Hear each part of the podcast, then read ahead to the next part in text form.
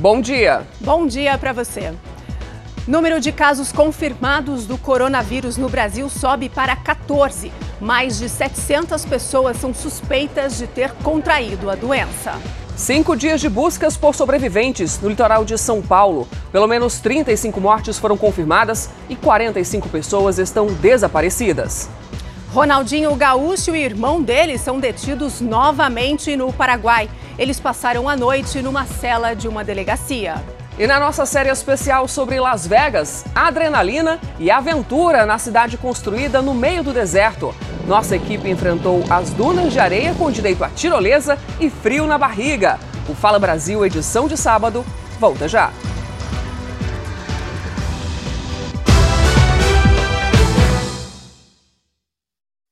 Estamos de volta com o Fala Brasil e pesquisadores do Paraná desenvolveram um novo teste para identificar casos de coronavírus. Um kit de diagnóstico já está sendo distribuído para todo o Brasil. Atualmente, só três laboratórios conseguem fazer os exames. Com o novo kit, o diagnóstico do coronavírus fica mais rápido e barato. Amostras de secreção do nariz e da garganta de pessoas com a suspeita da doença são coletadas na unidade de saúde que faz o primeiro atendimento. O material encaminhado para um laboratório e misturado a reagentes químicos. A etapa final do exame é toda informatizada. As amostras vêm para esse equipamento, que faz análise das moléculas do vírus e o resultado sai na tela do computador. O equipamento faz parte do diagnóstico, junto com um teste de alta qualidade. É assim que a gente consegue ser preciso e entregar testes com sensibilidade também. A tecnologia foi desenvolvida pelo Instituto Bilmanguinhos, da Fundação Oswaldo Cruz, em parceria com o Instituto de Biologia Molecular do Paraná.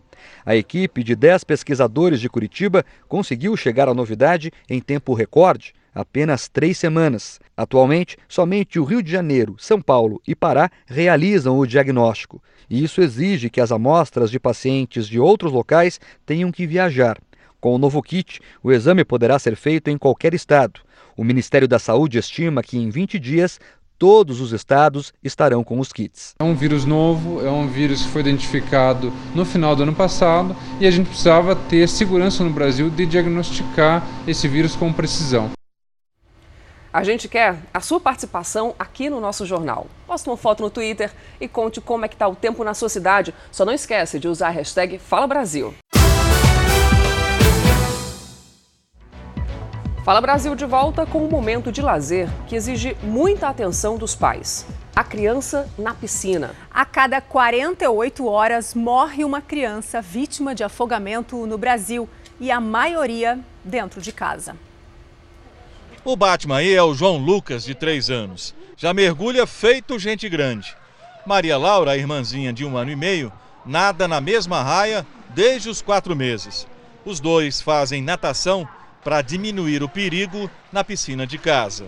Além de aprender a nadar, ela tem a prevenção, ela tem o cuidado de não entrar na piscina sem o acompanhante, sem o pai, sem a mãe. Saber entrar na piscina de forma correta, sem pular sem saber a, a, profundidade da piscina. Segundo dados da Sociedade Brasileira de Salvamento Aquático, o afogamento é a segunda causa de mortes no Brasil de crianças entre 1 e 2 anos de idade. A cada dois dias, uma criança morre afogada no país e a maioria na própria casa. Esta semana, uma criança de um ano e nove meses morreu afogada numa caixa d'água com peixes em Goiânia. Mas o grande vilão das mortes é a piscina. Ensinar a criança a nadar é importante, mas não basta para evitar acidentes. Os bombeiros recomendam que a piscina não deve ter atrativos para crianças, como brinquedos, por exemplo. Alertam que este plástico sobre a água não protege nada. A única medida eficaz é a vigilância permanente. O afogamento é, ele é muito silencioso. Não é aquela coisa cinematográfica, a pessoa se debate, grita e chora. Não, caiu lá, ela já não consegue se manter na água mais e, infelizmente, não levanta mais. Você já ouviu falar em venda de dados pessoais pela internet? O Ministério Público conseguiu identificar e tirar do ar o site de uma empresa que vendia dados pessoais de brasileiros. Mas como se proteger nesses casos? Lucia, servidora pública, costuma receber ofertas de empresas todos os dias, mesmo sem ter cadastrado os dados em nenhuma delas. Eu não sei de onde pegaram os meus dados e não sei como me descobriram. O Ministério Público do Distrito Federal abriu uma investigação contra uma empresa que vende informações pessoais de mais de 10 milhões de brasileiros na internet. O inquérito está sob a responsabilidade da Unidade Especial de Proteção de Dados e Inteligência Artificial do MP. E, de acordo com a apuração, são oferecidos dados como nome completo, número do RG e do CPF, além de formas de entrar em contato, como e-mail ou telefone. Somente no Distrito Federal, a empresa vende informações de 268 mil pessoas. Basta pagar 299 reais para receber todos os dados. As informações de mais de 21 mil empresas do DF também estão disponíveis. E a empresa anuncia as vendas em vídeo. Disponibilizamos uma completa base de dados de empresas brasileiras, com uma lista de e-mails fantástica, além de telefones e endereços. O Ministério Público lembra que a Constituição Federal garante serem invioláveis a intimidade, a vida privada, a honra e a imagem das pessoas, assegurando o direito à indenização nos casos de danos materiais ou morais. Nós já tivemos situações aqui em que dados fiscais é, da Receita Federal, dados bancários foram oferecidos através de sites não é, hospedados em outros países, que a pessoa se cadastrava, pagava um determinado valor e tinha acesso a esses dados fiscais e bancários. Aí, essa venda desses dados, ela vai incidir na violação do sigilo bancário e fiscal, que são crimes específicos. Veja os destaques do Domingo Espetacular com Talita Oliveira. Eles moram em uma das maiores cidades do Brasil, mas levam um estilo de vida bem diferente. Acabou de colher, ó. Luz só do lampião e água da cachoeira. Que lugar é esse? A história do cão Bananinha.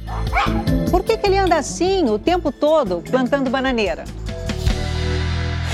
E tem estreia. O Domingo Espetacular vai ser invadido por personagens que vão te fazer rir muito.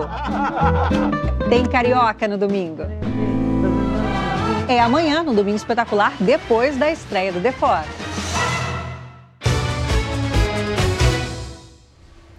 Agora é hora do Qual é a Boa? Peças do maior museu do Egito do mundo estão em exposição em São Paulo. Tem até uma múmia. A mostra já foi vista por mais de 60 mil pessoas. São três milênios de história. A mostra reúne réplicas e peças originais, como esculturas, pinturas, sarcófagos e até uma múmia humana. O acervo pertence ao Museu Egípcio de Turim, um dos mais importantes do mundo. Egito é um tema que realmente atrai as pessoas, é uma coisa que está no imaginário de todo mundo. E o que as 140 peças têm em comum? É a relevância para o entendimento da cultura egípcia. Aspectos da história geral do Egito Antigo são apresentados de forma didática e interativa. Um vídeo simula a reconstrução de monumentos. A partir de dados reais, ele permite que os visitantes vivam uma experiência incrível, percorrer vários lugares do Egito Antigo.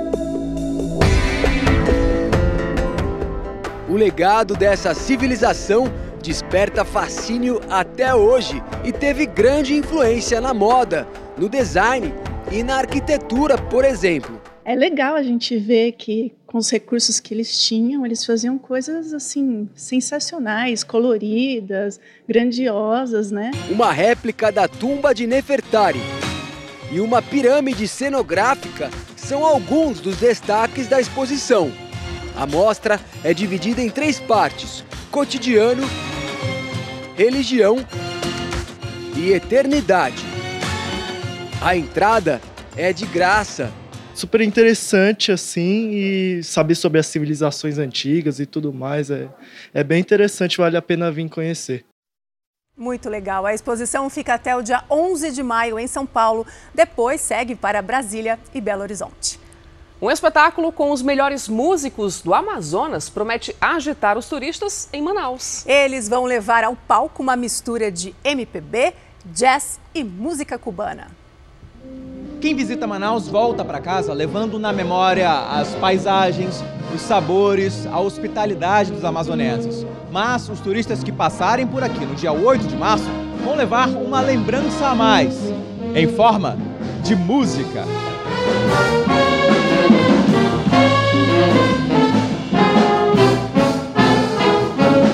O espetáculo Welcome to Amazonas é uma homenagem aos turistas.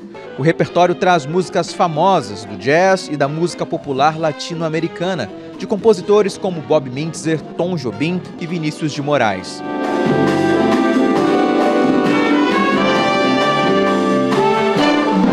Nós montamos um repertório que atende às expectativas que nós mesmos imaginamos que eles tenham acerca da América do Sul, acerca do Brasil, e acerca da música do Caribe. Então nós procuramos dar para eles músicas que eles reconheçam também, não é, que fazem parte desse imaginário e que estão inseridas no repertório da Amazonas Band, que fazem parte do repertório da música brasileira, são clássicos, e também da música do Caribe. Notas e acordes tocados com swing, que é marca registrada da música brasileira.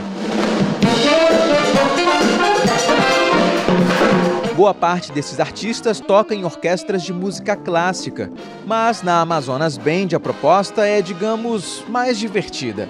O molho dessa big band traz doses generosas de jazz, soul, pitadas de bossa nova, rock e até de boi bumbá, ritmo que tornou a cultura amazonense conhecida mundo afora. Jonilson Labamba ficou famoso no estado produzindo músicas para os bois de Parintins. Para ele, seja no bumbódromo ou no palco do teatro, o importante para a música popular é a troca de sentimentos com o público. Eles levam um pouquinho da gente, é uma emoção saber que nós estamos sendo levados no corações, porque quem escuta a música não tem como deixar ou impedir de receber. Então é uma honra enorme. Os ensaios acontecem num teatro menor. O espetáculo será no Teatro Amazonas, cartão postal do estado para turista nenhum botar defeito. Ficou interessado? O concerto será amanhã, às 7 da noite.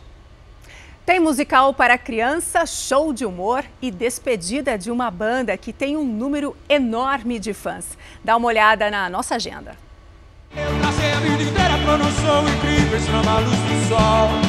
O Skank tem apresentação hoje em Salvador como parte da turnê pelos 30 anos de carreira da banda.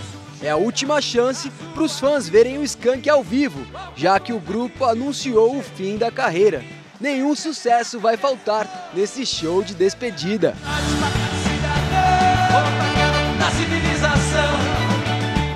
Amanhã começa na capital mineira o Festival de Musicais Infantis Cintilante. Neste domingo é dia de Rainha da Neve, inspirado na animação que conquistou as crianças de todo o mundo. A apresentação é às quatro da tarde no Teatro Santo Agostinho.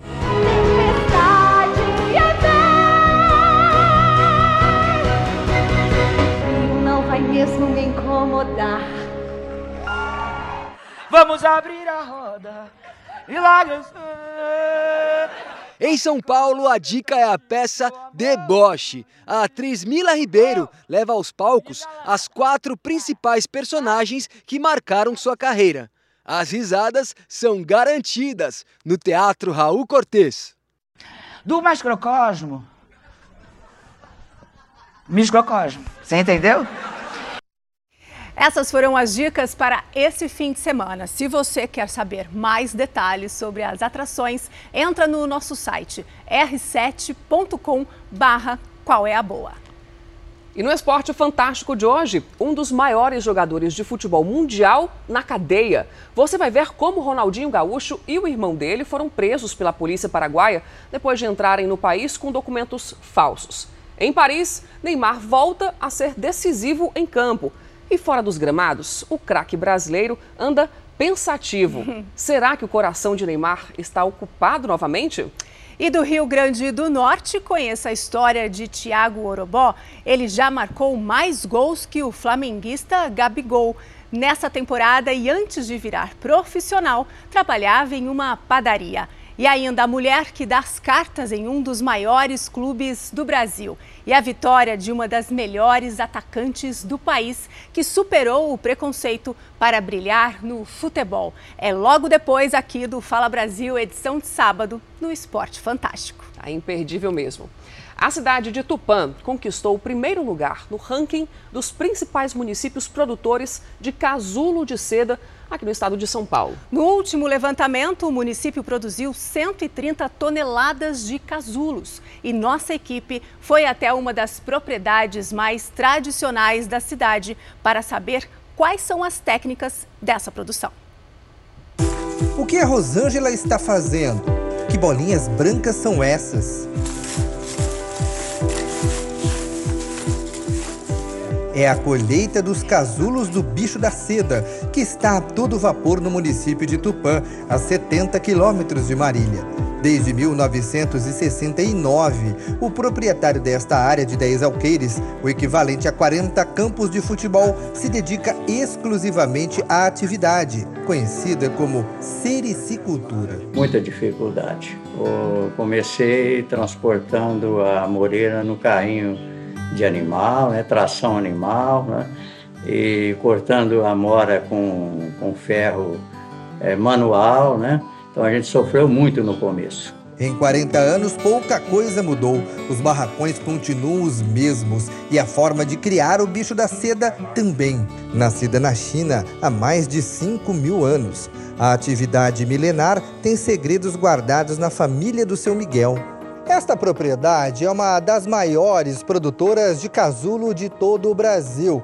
Por ano, são cerca de 7 a 8 colheitas, dependendo do clima. Anualmente saem daqui 6 toneladas de casulos. Os casulos saem da propriedade e vão para a indústria, onde são transformados em fios. Em seguida, tudo vai para exportação. Ou seja, esse casulinho que está aqui, logo logo, vai virar um vestido, uma camisa de seda em qualquer lugar do mundo. A sericicultura começa com a criação do bicho da seda. Os ovos das lagartas são fornecidos pela indústria têxtil.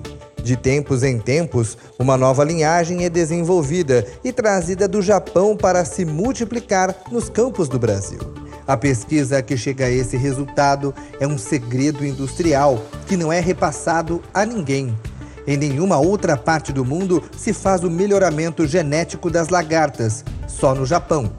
Mas lá, com o clima frio e pouco espaço, não tem sericicultura. Os casulos e depois os fios saem mesmo do Brasil. Existem dois tipos de casulos, o japonês e o chinês. A mistura dos dois é vai originar um tecido de resistência e brilho então, sem igual. O cruzamento dessas duas raças que vão originar o híbrido. Seria um fio forte, né, resistente e de qualidade. A sericicultura é uma atividade agrícola como qualquer outra. Isso porque o bicho da seda se alimenta exclusivamente da folha da amoreira. Com o passar dos anos, esse cultivo foi sendo melhorado. Há 30 anos, eles usavam uma variedade, que era na realidade uma árvore frutífera adaptada. Hoje, eles usam a Tahiti, que produz muito mais folhas. Olha a lagarta aí, temporona, comendo sem parar. Esse processo tem um tempo definido. Logo, elas vão iniciar a dormência e começar a construir os casulos. É quando essas armadilhas, chamadas de bosques, são colocadas nas camas. É nelas que a lagarta sobe e constrói o casulo. Essa fase é muito rápida e nela o agricultor fica até 16 horas dentro do barracão, aguardando o momento exato. Na fase de encasulamento, então ela, ela faz uma limpeza de, corporal, né? Tem a, ela, a excreção das fezes e a urina. Aí fica só essa gelatina que é o fio. O resultado é impressionante. Um casulo desses, com 2 centímetros de comprimento e quase 2 gramas apenas, pode render até 1.200 metros de fio. A lagarta é sensível. Qualquer bactéria ou fungo pode ser fatal para uma produção inteira, sem contar com os predadores. Da sericicultura, praticamente nada se perde. Essas crisálidas que estão aqui na minha mão, se elas não virarem borboletas e começarem a postura de ovos, elas serão utilizadas para fazer farinha e até mesmo como alimento puro, porque 70% delas é de proteína. Sim, não é verdade, seu Miguel? Sim, sim, é verdade. É e verdade. ela vai para o Japão também. Vai para o Japão, para laboratório e para eles comerem também como farinha. Agora, é. essa, é, o casulo também não se perde? Também não. Eles exportam para o Japão para serviço manual. Lá, Serve de proteção para os dedos. para os dedos, para as manicure. Ou seja, da sericicultura não, se Não perde se perde nada, é, não se perde nada da silvicultura. As férias por aqui são curtas. Tudo é paralisado entre os meses de junho e julho. Com o frio intenso, não tem produção de lagartas. O resto do ano é muito trabalho. Não tem Natal, Ano Novo, nem Carnaval. Todo trabalho é recompensado. Seu Miguel passou o conhecimento da sericicultura para o filho, que vai continuar no campo. Já vai para 51 anos que eu estou na seda, né? Criei filhos aqui, no, no, no- consegui, né? Na, na propriedade, consegui segurar meu sitinho, né? Hoje eu tenho três tratores no sítio, estudei duas filhas, tudo estudo pago, né? Tive vários funcionários com carteira registrada, então é viável, é muito viável a, a sericultura para o pequeno produtor. Olha, animais que quase morreram afogados durante a chuva forte dos últimos dias no Rio de Janeiro estão sendo acolhidos em um núcleo provisório do Centro de Zoonoses. O posto de atendimento foi montado em um dos bairros mais atingidos. No local, as equipes fazem exames para conferir se os cachorros e gatos estão com leptospirose, tétano ou hepatite, por exemplo. Quem vê Kiara assim, brincando com a dona, não imagina que ela quase morreu afogada durante as chuvas que atingiram Realengo, zona oeste do Rio. engoliram muita água. No caso, lá ficou até o teto de água. O mesmo aconteceu com a Lua, companheira inseparável da Thaís. A família tenta se recuperar do susto, sem deixar de lado a saúde da cadelinha de estimação. Agora a gente vamos cuidar aí, né, da saúde dela, correr atrás do que a gente pode ser feito, da vacina. Esse é um centro de controle de zoonoses montado de forma improvisada pela Vigilância Sanitária aqui em Realengo. Isso acontece desde o último domingo e não tem data para terminar. O objetivo aqui é cuidar dos animais, especialmente aqueles que tiveram contato com a água da enchente. A maior preocupação pós-enchente é a, a leptospirose. Né? É uma doença que é veiculada principalmente, pode ser através da urina de roedores.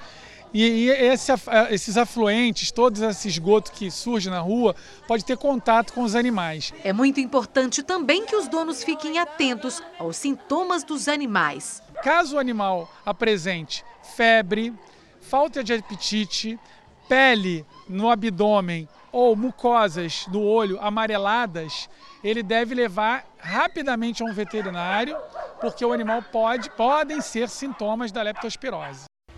No Dia Internacional da Mulher, o Câmara Record investiga a história de dezenas de meninas que tiveram a morte decretada pelo crime organizado através da internet. É o que você vai ver numa reportagem inédita e exclusiva neste domingo. Elas estão no meio de uma guerra. Eles iam me matar, onde eles me vissem, eles iam me pegar. Muitas receberam sua sentença de morte pelas mídias sociais.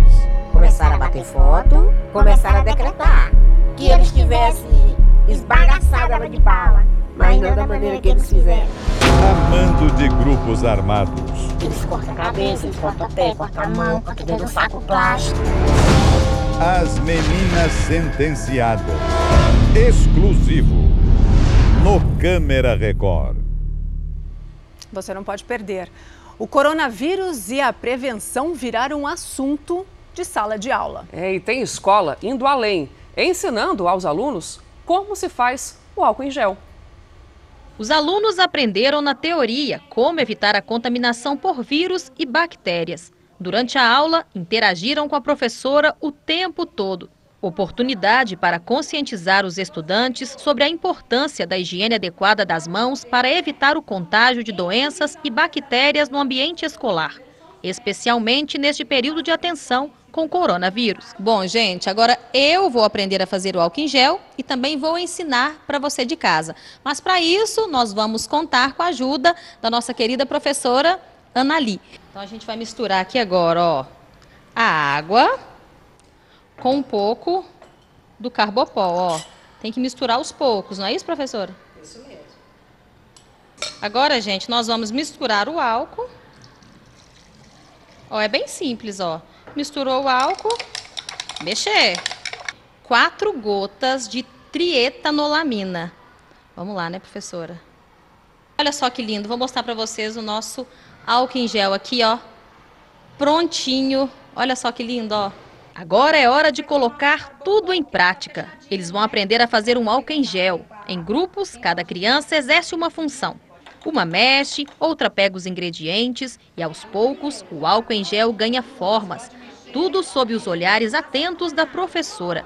E olha, eles amaram a experiência. Se a gente encostar em alguma, alguma coisa, um metal, a maçaneta, pode ter micro-organismos como protozoários, vírus e bactérias. Se a gente encostar, a gente vai estar contaminado. Mas se a gente usar o álcool em gel na mão, vai acabar as bactérias, vai se livrar delas. Agora eu vou experimentar, que a gente tem um aqui já, ó, um álcool que os alunos usam.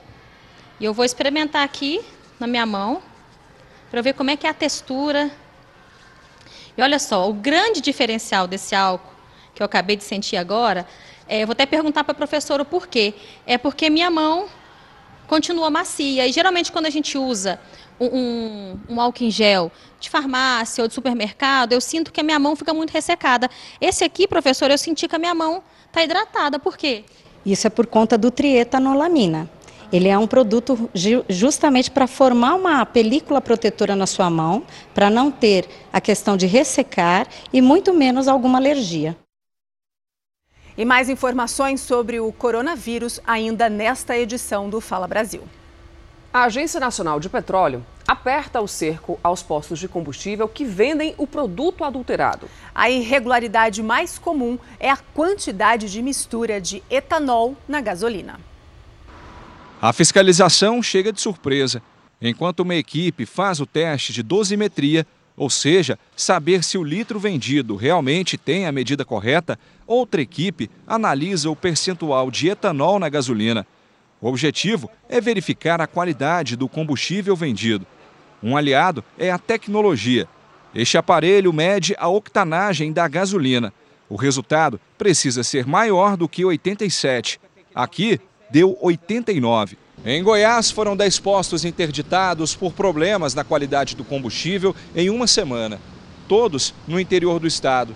No Brasil, desde janeiro, foram feitas cerca de 1.700 fiscalizações em 110 estabelecimentos foram encontradas irregularidades.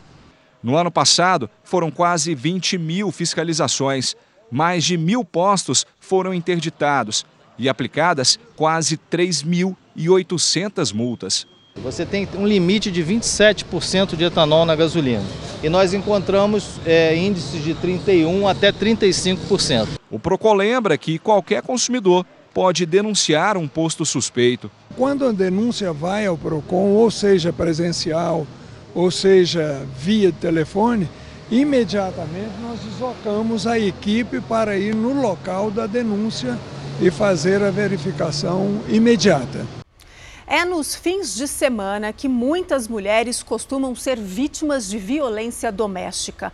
Tanto que a segunda-feira é o dia de maior movimento em uma das delegacias da mulher que mais recebem denúncias em São Paulo. É lá que elas buscam apoio, elas, essas mulheres que foram agredidas ou ameaçadas dentro de casa. E o aumento de quase 80% no registro de boletins de ocorrência mostra que elas estão mais conscientes dos próprios direitos. A covardia do marido ficou marcada no olho desta jovem de 19 anos. Deu um soco no meu rosto. Não um, mas vários. Até que um que ele me pegou de cheio para me machucar. Eu estava bem mais pior do que eu, que eu tô hoje. Agora que eu tô conseguindo falar. Foi a terceira agressão que ela sofreu. Quando ele bebe, ele se transforma um pouco. Aí nem eu reconheço ele. Nessa hora que ele te bateu.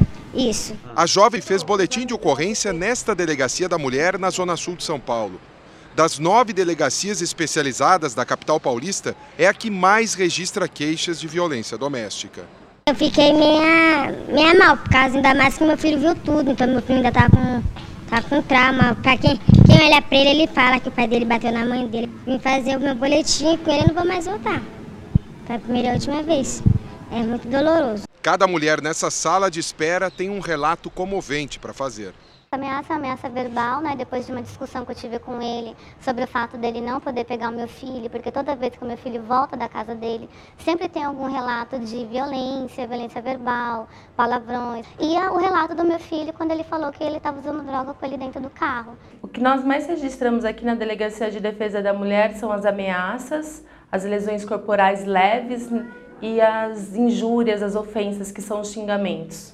Em média, os policiais civis registram aqui 20 boletins de ocorrência por dia. Considerando que esta é uma delegacia com atendimento 24 horas, isso representa praticamente uma denúncia a cada hora. O número de BOs aumentou 77% no ano passado em relação a 2018, o que mostra a gravidade do problema da violência contra a mulher. A quantidade de registros saltou de 3.600 para quase 6.500 de um ano para o outro.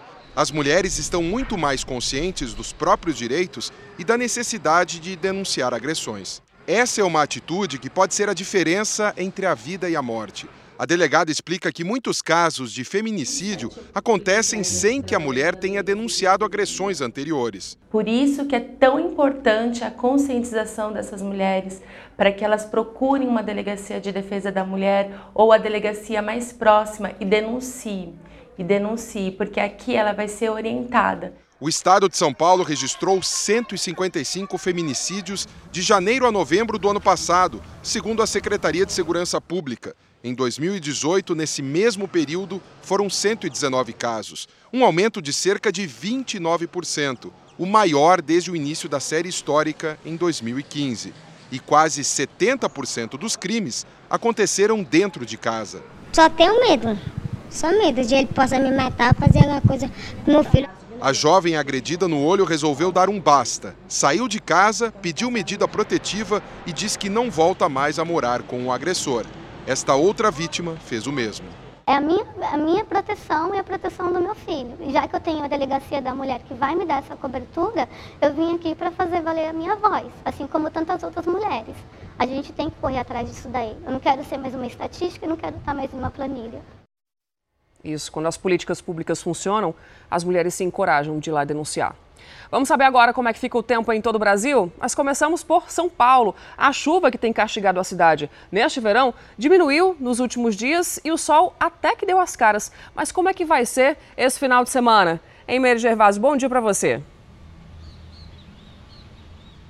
Olá, Bianca, bom dia para você, bom dia para você, Daís e para todos que nos acompanham. Ó, neste momento os termômetros aqui em São Paulo marcam em torno de 18, 19 graus. Faz um friozinho, né, pra gente que está aqui paradinho na sombra, mas o sol já brilha forte em São Paulo. Como a gente vai mostrar agora, nós estamos no Parque do Ibirapuera, um dos cartões postais aqui da cidade, e como vocês estão vendo, muitas pessoas pularam da cama cedo, não se intimidaram com esse friozinho e já estão aqui praticando exercício, contemplando toda essa paisagem e ao longo do dia os termômetros sobem.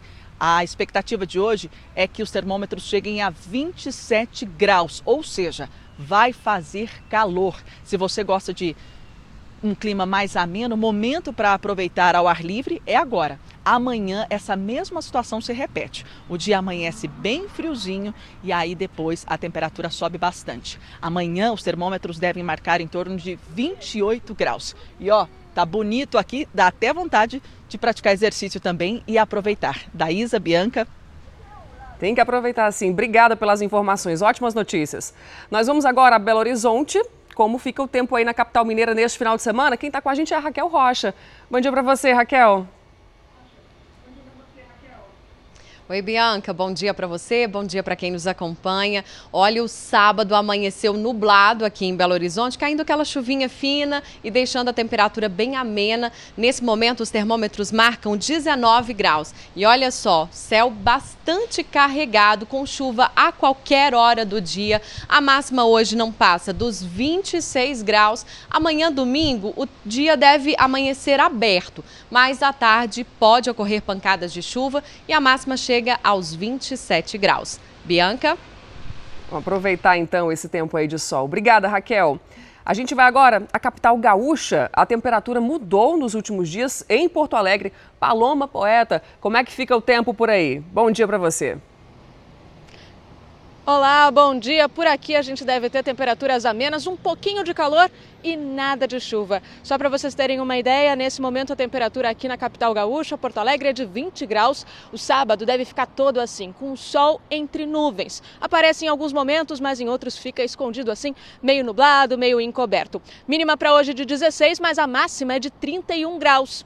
Para amanhã, domingo, mais uma vez, sem chuva, o sol deve ganhar força e os termômetros, por consequência, também sobem. Mínima de 18 e máxima de 33 graus. Ou seja, vai dar para aproveitar o final de semana sem medo de ser feliz. Bianca, Daísa. Que bom, obrigada pelas informações também. Lá de Porto Alegre, nós vamos ao Rio de Janeiro. Após uma semana que começou e começaram as fortes chuvas, nós vamos saber agora como é que fica o tempo no final de semana. Não é isso, Anabel? Bom dia para você também. Olá, bom dia a todos. Hoje a temperatura fica amena aqui no Rio de Janeiro. Nuvens devem aparecer no período da tarde e há uma pequena chance de chuva, mas segundo meteorologistas, uma chuva rápida. A temperatura mínima é de 20 graus e a máxima prevista de 29 graus. No domingo, a previsão do tempo indica tempo aberto e sem chuva aqui na capital fluminense. Um dia bem parecido com o de hoje, os termômetros variam entre 20 e 29 graus tempo ameno, mas vai dar para pegar uma praia. Bianca, da Isa. 21 novos casos de coronavírus foram declarados nos Estados Unidos. Todos estavam a bordo do navio Grand Princess, que está em quarentena na costa de São Francisco. No mundo todo, já são mais de 100 mil doentes. Quase 4 mil pessoas estão a bordo do cruzeiro. 21 pessoas estão infectadas entre elas 19 tripulantes. E o vice-presidente americano Mike Pence disse que o navio vai ser encaminhado para um porto não comercial onde todos passarão por uma nova rodada do teste. Já o secretário de Estado americano Mike Pompeo causou uma polêmica ao chamar o coronavírus de vírus Wuhan, se referindo à cidade chinesa onde foram registrados os primeiros casos da doença. Só nos Estados Unidos são mais de 300 confirmados e 27 estados. E o pânico levou os americanos a uma corrida aos mercados e farmácias. As prateleiras ficaram assim, vazias. Na Coreia do Sul, quase 200 novos casos foram registrados nesta sexta-feira. São cerca de 7 mil no país. Na Argentina, agora são oito casos.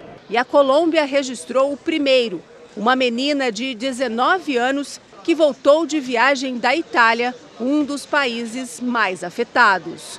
O governo italiano anunciou que o número de mortos subiu para quase 200 e o número de infectados chega perto de 4 mil.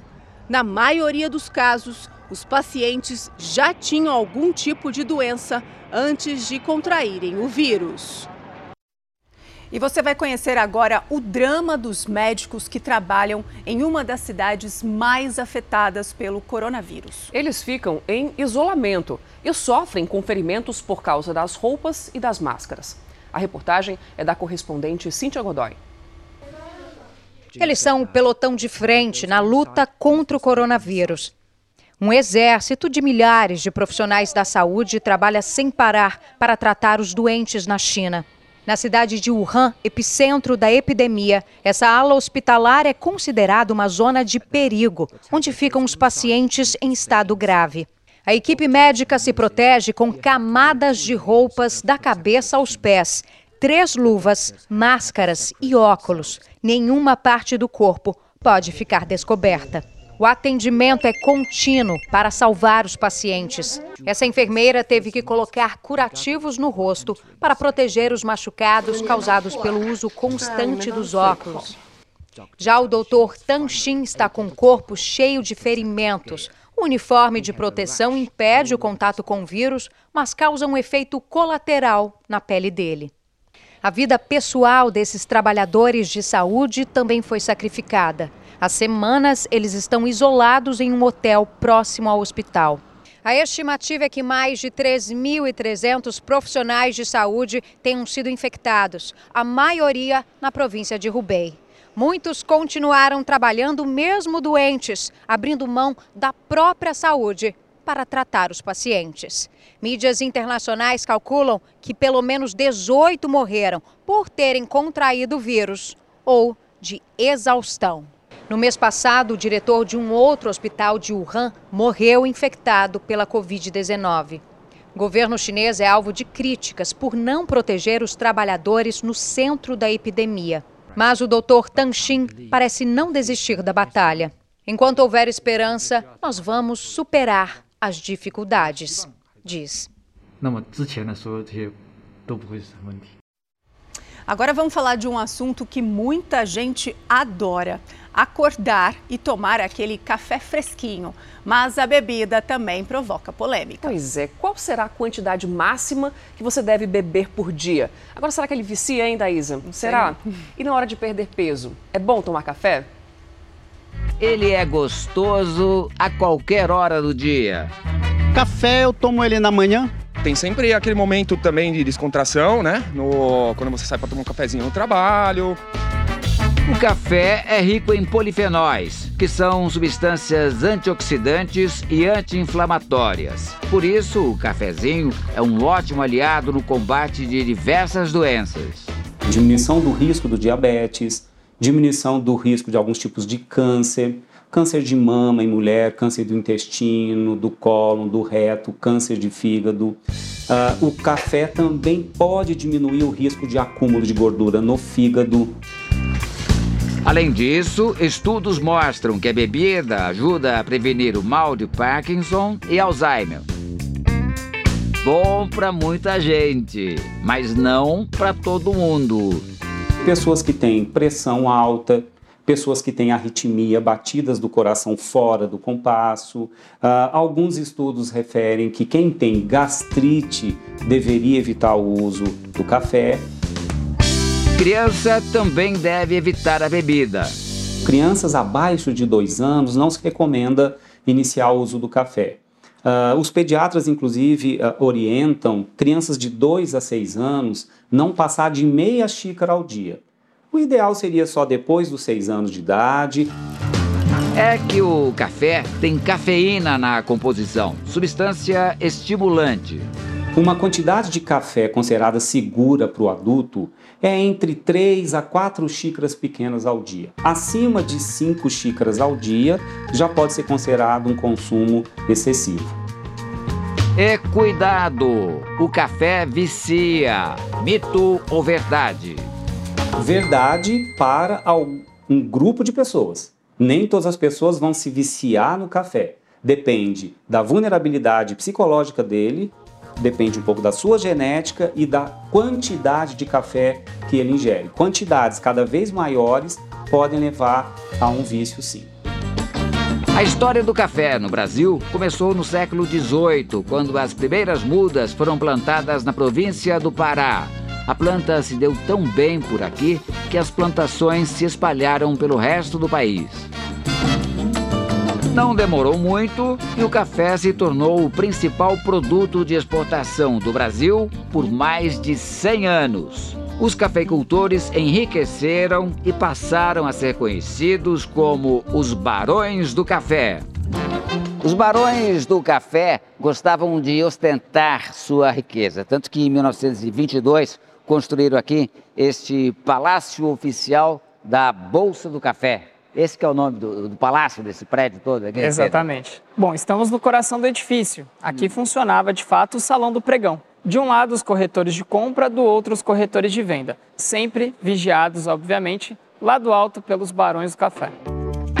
O prédio fica na cidade de Santos, litoral de São Paulo, local de onde a produção era exportada para o resto do mundo.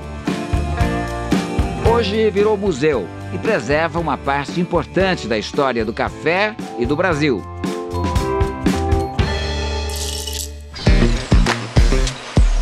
Não dá para falar de café sem falar em torrefação.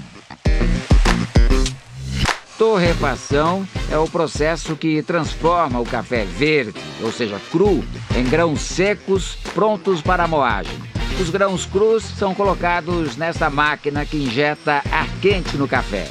O mesmo grão pode ter torras de níveis diferentes e assim cor e sabores também diferentes.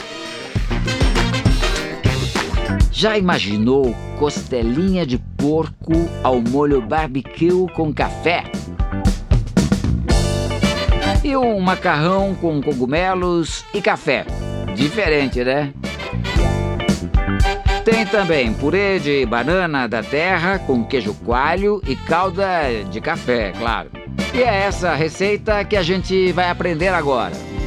Uma forma diferente de utilizar um ingrediente tão nobre, tão nosso, tão brasileiro dentro da sua comida, na sua casa, receita simples. A Paula cozinha o café coado com açúcar mascavo.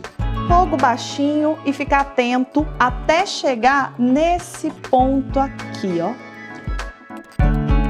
Agora ela acrescenta a manteiga, cebola e a banana. E enquanto a banana cozinha, a chefe grelha o queijo coalho. Agora a Paula mistura café expresso bem curtinho com creme de leite fresco e coloca na banana. Depois, basta deixar a banana em consistência de purê e montar o prato. Depois de tantas delícias, o jeito é se exercitar para queimar as calorias a mais, hein? E que tal incluir o café nessa hora também? É o caso da influenciadora digital Deia Cipre, casada com o Edson, da dupla Edson e Hudson. Ela engordou 20 quilos na gravidez da Bela, que hoje está com 9 meses, e encontrou no café um aliado para voltar ao peso de antes. Eu perdi muitos quilos, né? Eu perdi 21 quilos praticamente nesse período, não só fazendo isso, mas é, eu tenho certeza que ele me ajudou muito. Afinal, café acelera o metabolismo e ajuda a emagrecer? Mito ou verdade? Verdade porque a cafeína estimula uma substância, um hormônio na nossa suprarrenal chamado adrenalina. Quando se estimula a adrenalina, a adrenalina mobiliza a sua reserva de gordura corporal quando o corpo precisa de energia. Mas não é para sair por aí tomando café para emagrecer. É preciso sempre a orientação de um especialista. Para ter um resultado ainda melhor, a Deia toma café antes dos treinos. Os benefícios de tomar café antes de um treino, de se exercitar, é que a cafeína faz a gente perceber menos a sensação de cansaço.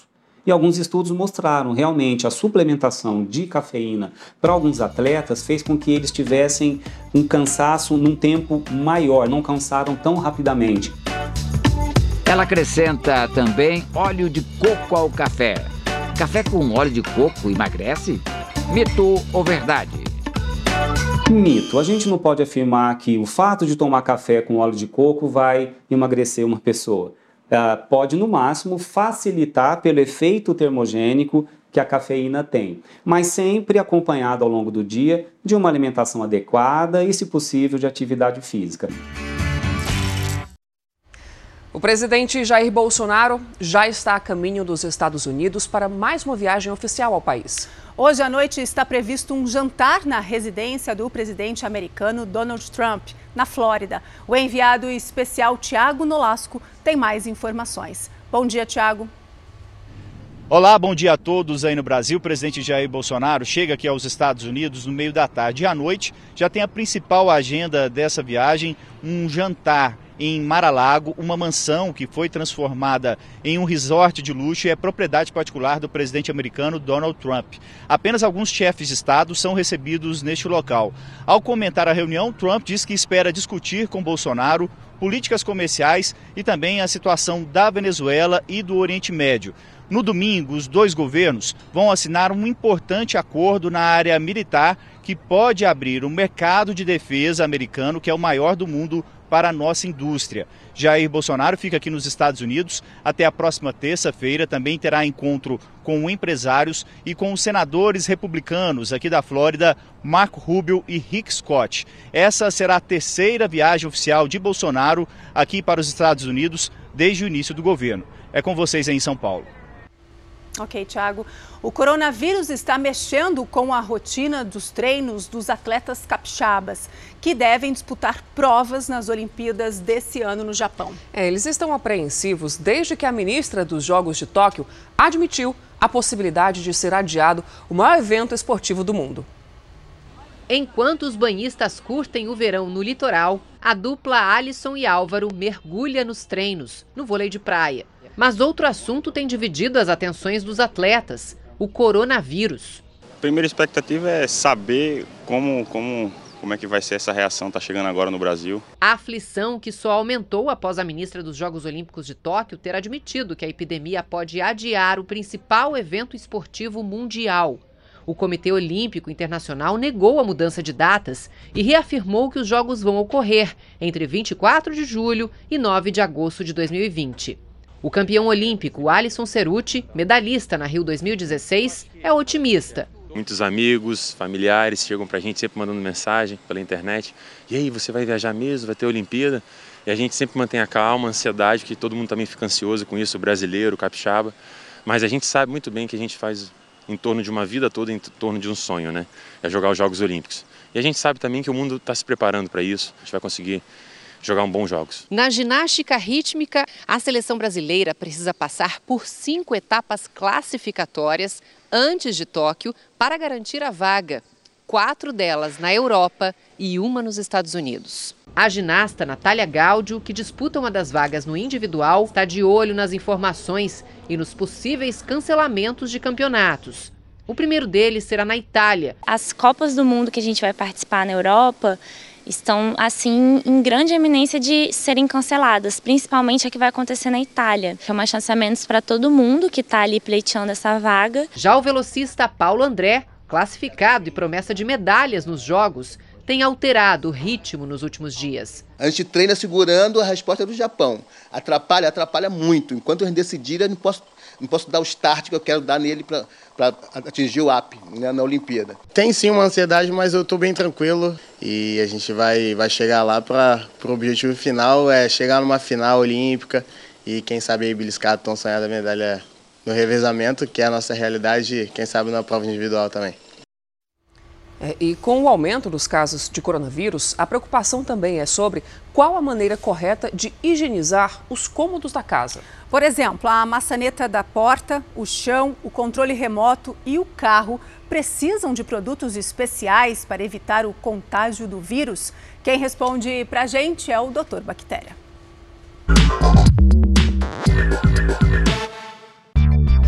Bastante sabão e água, além de álcool gel nas mãos. Essas são as medidas de higiene mais importantes contra o coronavírus. Mas no dia a dia a gente acaba tocando em muitos objetos e lugares e eles também precisam estar desinfectados. Quem explica é o doutor Bactéria. Ele tem uma resistência muito grande, ele chega a durar até nove dias no ambiente né, em sofá, em maçaneta de porta, em escada rolante, botão de elevador.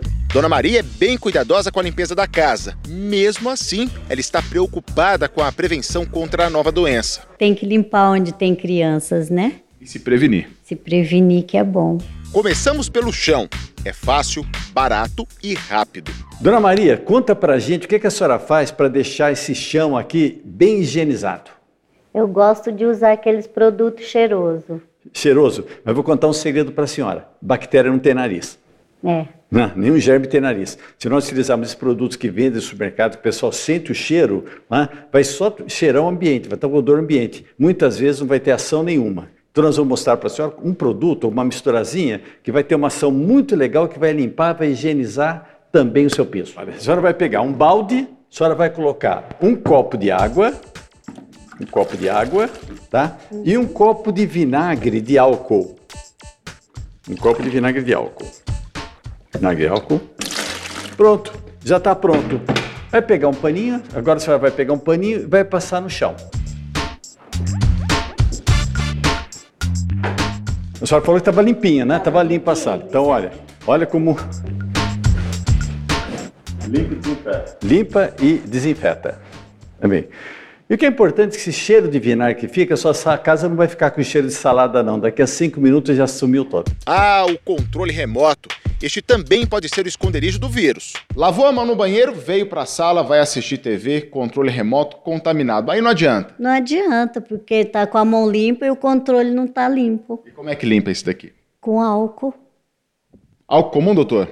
Olha, o álcool comum não é interessante utilizar, por quê? Porque o álcool comum, é, o álcool etílico, né, que é vendido normalmente, ele tem água. Tem água. Então, a água é inimiga de aparelhos eletrônicos, então ele pode oxidar. O álcool indicado para você higienizar é o álcool isopropílico. Onde é que você compra esse álcool? Em lojas de materiais eletrônicos. Então você vai utilizar esse álcool não só para controle remoto, como também no caso de celulares. Que muita gente vai com o celular, vai no banheiro com o celular, fica brincando no celular, depois guarda o celular, lava a mão, pega o celular de novo. Então, para que, que lavar a mão? Então, como é que você desinfeta? É facinho. Você vai pegar um lenço de papel, né? Você vai aspergir um pouco, nunca diretamente no aparelho, por quê? Porque você não mata germe por afogamento, você mata pelo contato. E você vai pegar e vai passar. Ó, não esquece de tirar a capinha, a capinha do, do celular, vai passar inclusive nela e na capinha também. Disseca rapidinho. Para o controle remoto, a mesma coisa. Mesma coisa.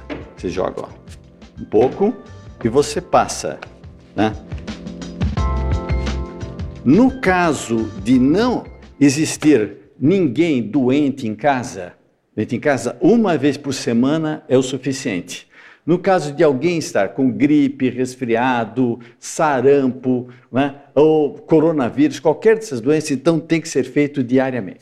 A cada entrada e saída de casa, mãos em chaves e maçanetas. Como fica, hein? No caso dos outros objetos da casa, você pode utilizar um desinfetante doméstico, eu prefiro que não tenha odor, tá? Então você pode passar na maçaneta, nas chaves, nas chaves todas, né? Você pode chegar nos sofás, pulverizar também no sofá. Né? Uma durabilidade, por exemplo, de um coronavírus com esse produto vai ser de um minuto e meio o máximo. Nós vivemos de um lado para o outro, no próprio carro ou transporte público. No caso de ônibus, trens, metrôs, a gente não pode limpar o veículo, tem que cuidar das mãos. Mas no próprio carro, sim. Doutor, neste caso aqui, álcool gel?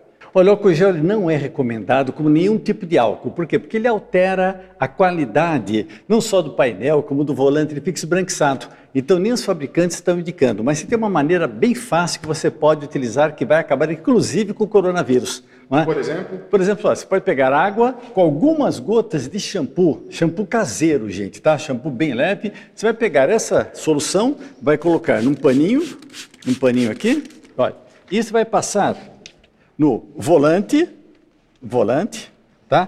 No câmbio, no câmbio, tá? Aqui no breque e em todo o painel, todo o painel. Ah, pronto.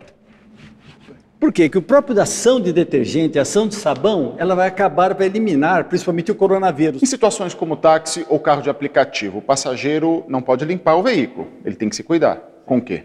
Bom, álcool gel. Tá? Álcool gel sempre, você coloca próximo, sempre, higieniza as tuas mãos.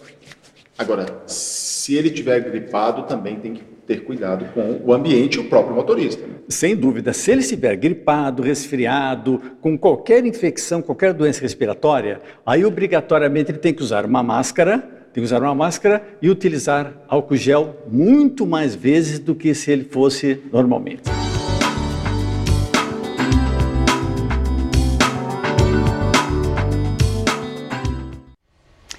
Hora de mais um giro com informações do tempo pelo Brasil. Vamos saber como fica o clima em Salvador.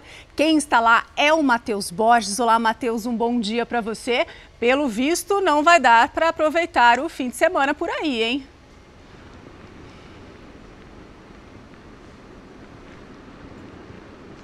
É, Daísa, bom dia para você. Olha só, para quem gosta de chuva, tá? Porque se depender do sol, fim de semana aqui na capital baiana vai ser cinzento. Olha só como é que tá agitado esse mar aqui onde nós estamos, no bairro do Rio Vermelho.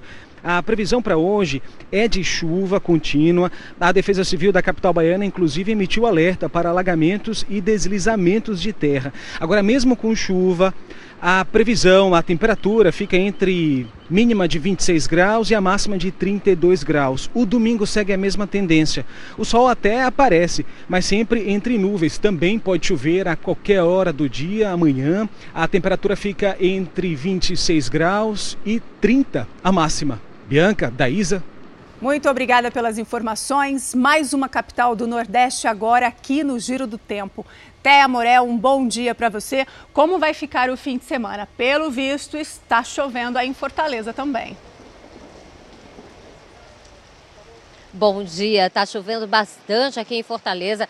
Essa chuva foi bastante intensa durante a madrugada, deu uma paradinha e agora voltou a cair com força total. A previsão do tempo para esse fim de semana é que ele permaneça realmente muito fechado, da maneira como vocês estão vendo agora cheio de nuvens e com muitas pancadas de chuva, inclusive com trovoadas. Não existe previsão desse tempo abrir, nem no domingo. A máxima prevista é de 30 graus e a mínima prevista para toda Fortaleza, toda a região metropolitana é de 26 graus, tanto para o sábado quanto para o domingo. Quem estiver programando ir para a praia, realmente vai ter que mudar de programação, vai ter que mudar de atividade, fazer alguma coisa dentro de casa ou aproveitar essa chuvinha gostosa que a gente sabe que não cai sempre aqui, né? Para dormir um pouquinho, para aproveitar a família, porque realmente a chuva é muito intensa aqui em Fortaleza e ela deve persistir por todo o fim de semana. Bianca Daisa. Fortalezense bem que gosta, ameniza o calor. Obrigada por suas informações, Thea. E já temos telespectadores participando do nosso jornal com a hashtag Fala Brasil pelo Twitter. Olha só, o Diego Marques diz que o tempo amanheceu nublado em Contagem, na região metropolitana de Belo Horizonte. O Carlos Bezerra aproveitou o dia ensolarado em Recife para ir à praia de Boa Viagem com o filho Caio, de 10 anos. Que bonito registro, viu? Choveu durante a noite em Santana, na Bahia. O tempo agora está nublado, mas com clima agradável. Quem nos mandou esse registro foi o Adnísio. Está chovendo também na cidade de Milagres, no Ceará. O Ferreira Neto nos mandou uma foto com um tempo bem fechado por lá. E como está o tempo aí na sua cidade? Conta pra gente, poste uma foto e compartilhe no Twitter com a hashtag Fala Brasil. Não se esqueça de dizer o seu nome e a sua cidade. Participe aqui com a gente. Na Baixada Santista já são 39 mortos após o temporal que devastou morros no litoral paulista. A Paola Viana tem mais informações. Bom dia para você, Paola. São mais de 40 desaparecidos? Isso, mais de 40 desaparecidos. Bianca, bom dia a você, muito bom dia a todos. Estamos acompanhando desde cedinho as buscas aqui no Morro do São Bento, em Santos, e foi localizado exatamente agora de manhã, por volta de 6 e meia, 7 horas, os quatro corpos da mesma família que estavam sendo procurados. Estávamos aqui de perto acompanhando tudo, mas deixamos por respeito que a notícia chegasse primeiro à família e aos amigos mais próximos. Essas buscas aconteciam já há quatro dias dias, os bombeiros procuravam por uma mulher de 33 anos o marido de 36 e também os filhos dela, uma menina de 4 aninhos e um menino de 8 anos. De acordo com a descrição dos bombeiros, essas pessoas da mesma família estavam juntas e próximo à casa onde a família morava, essa casa que desabou no dia do temporal.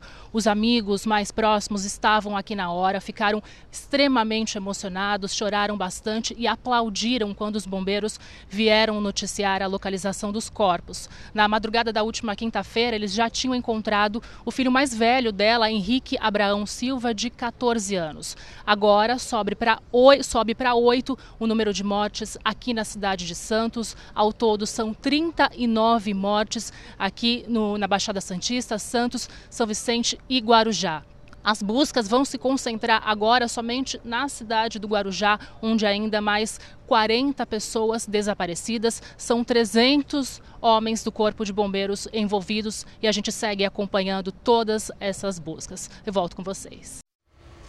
Um aluno de um colégio militar levou uma arma para a sala de aula em Goiânia. O rapaz postou uma foto nas redes sociais se exibindo com o rosto coberto mas acabou reconhecido e disse que a arma era de brinquedo. A foto foi publicada pelo próprio estudante nas redes sociais. O jovem cobriu o rosto, mas logo foi reconhecido pela comandante do Colégio Militar em Goiânia, onde ele estuda. Ele foi devidamente punido porque ele transgrediu disciplinarmente é, em cinco itens do regimento escolar é, transgressões de natureza grave. O aluno acabou de fazer 18 anos. Ele disse que a arma era de brinquedo, usada em jogos iSoft, que simulam operações militares. O Colégio Militar Valdemar Mundim conta com 1.500 alunos que são divididos em três turnos. O sistema aqui é bastante rigoroso, visando principalmente a disciplina. Há uma preocupação muito grande também com a segurança dos alunos. Por isso, o estudante que postou a foto segurando uma arma de airsoft, ele recebeu uma punição. Ele foi suspenso, mas logo em seguida decidiu por conta própria mudar de escola. O estudante estava no Colégio Militar desde 2016 e vinha apresentando um mau comportamento. Bom, vamos lá. Ela é um furacão, Bianca. Por onde passa, arrasta milhares de admiradores. E está de volta à programação da Record TV. Sabrina Sato é a nova apresentadora do Domingo Show. O programa estreia amanhã com muitas novidades. Uma delas é o quadro Made in Japão, que vai confinar celebridades em uma casa típica japonesa. É para ser fora da caixinha mesmo. Vestidos de panda, de ratos eles fazem as provas mais inusitadas já criadas por mentes japonesas. Os 10 participantes do game show Made in Japão vão disputar o prêmio de meio milhão de reais. E são todos já bem conhecidos do público. Todo mundo que gosta de televisão, acompanha tudo, vai amar o nosso casting, vai amar o nosso elenco. Assim, porque tem tem participantes que fazem parte da história da TV, tem gente muito engraçada, tem gente que faz parte até do meu passado. Então, assim, tá uma mistureba muito legal e diferente. Além das provas, os 10 participantes vão enfrentar um desafio que é ainda mais complicado. Eles vão ficar confinados em uma casa, nessa aqui. E não é qualquer casa, não. Essa foi toda pensada para ter um clima, uma ambientação, como se eles estivessem lá do outro lado do mundo. Isso vai muito além da decoração. Na hora que a fome bater, pode esquecer do pão de queijo, do arroz com feijão, porque aqui as refeições vão ser todas ao estilo japonês. E olha que legal, os participantes, eles vão ter acesso livre a essas máquinas aqui que se chamam vending machines, só que não há nenhuma tradução em português. Então, olha só, com muita tecnologia, eles vão aqui escolher o produto que eles quiserem. Vamos ver o que é essa coisa azul aqui. Será que eles vão saber o que é isso? E para dormir, nada de cama convencional. Os participantes vão passar as noites em cápsulas, que são como aquelas dos hotéis lá no Japão. Ou seja, vai ser uma imersão total no estilo de vida japonês. O que a gente fez? Transformou essa casa e esse estúdio num pedacinho do Japão, mas aqui. Eles vão ter que aprender como funciona um banheiro desse, eu acho. Uhum. Que também aqui ninguém tá ensin... não vai ensinar como as coisas são, não. Os competidores também vão viver experiências bem japonesas no Brasil, como um dia no karaokê. Eu não posso nem falar de ninguém cantando, porque eu cantando, eu assim, se tivesse os piores, um concurso dos piores, eu, eu, eu entraria nesse concurso, sabe? Os piores do mundo, assim, porque eu vou te falar, eu cantando eu não posso nem brincar, nem tirar sarro de ninguém. Convidados ilustres vão participar. Sidney Magal deu um show, mas foi reprovado pela máquina tirei 7,5, se eu não me engano, e ainda aparecia aquela dica embaixo assim: insista, você pode cantar muito bem esta canção. Eu digo, é quem sabe um dia, né? A minha entrada rápida para animar os competidores, os participantes dessa maravilha de programa que está vindo aí, que é exatamente meio de Japão. Se preparem, porque vai começar o jogo mais doido da TV mundial, o Made in Japão, tá? Na tela da Record TV, aos domingos, 11 horas da manhã. Eu tenho certeza que vocês nunca viram nada igual. Tenho me divertido tanto que eu não vejo a hora passar. E a gente chora de dar risada, se diverte. Já fiz até China calça aqui. Não conta pra ninguém. E não se esqueça, o Domingo Show com a Sabrina Sato é amanhã, às 11 horas da manhã, logo após o Hoje em Dia. Um taxista foi encontrado morto em um posto de combustíveis na Grande São Paulo. A família havia perdido contato após o motorista buscar um casal em uma estação de metrô. A polícia trabalha com a hipótese de execução, já que nada foi levado. Um celular encontrado no banco traseiro do carro foi levado para a perícia. Aldecir Oliveira, de 52 anos, foi encontrado morto dentro do táxi dele em um posto de combustíveis em Barueri, na Grande São Paulo, na madrugada de sexta-feira. Na noite anterior, ele teria buscado um casal na saída da estação Butantã do metrô. O destino da corrida era um condomínio em Alphaville. A família tentou telefonar para Aldecir, mas não conseguiu contato e avisou a polícia militar sobre o desaparecimento. O taxista levou um tiro no pescoço e um no ombro e teria dirigido alguns metros até chegar ao posto de combustíveis, provavelmente para tentar pedir ajuda. Nada dele foi roubado, então a principal hipótese é de que tenha sido uma execução. Um celular foi encontrado no banco de trás do carro e encaminhado para a perícia.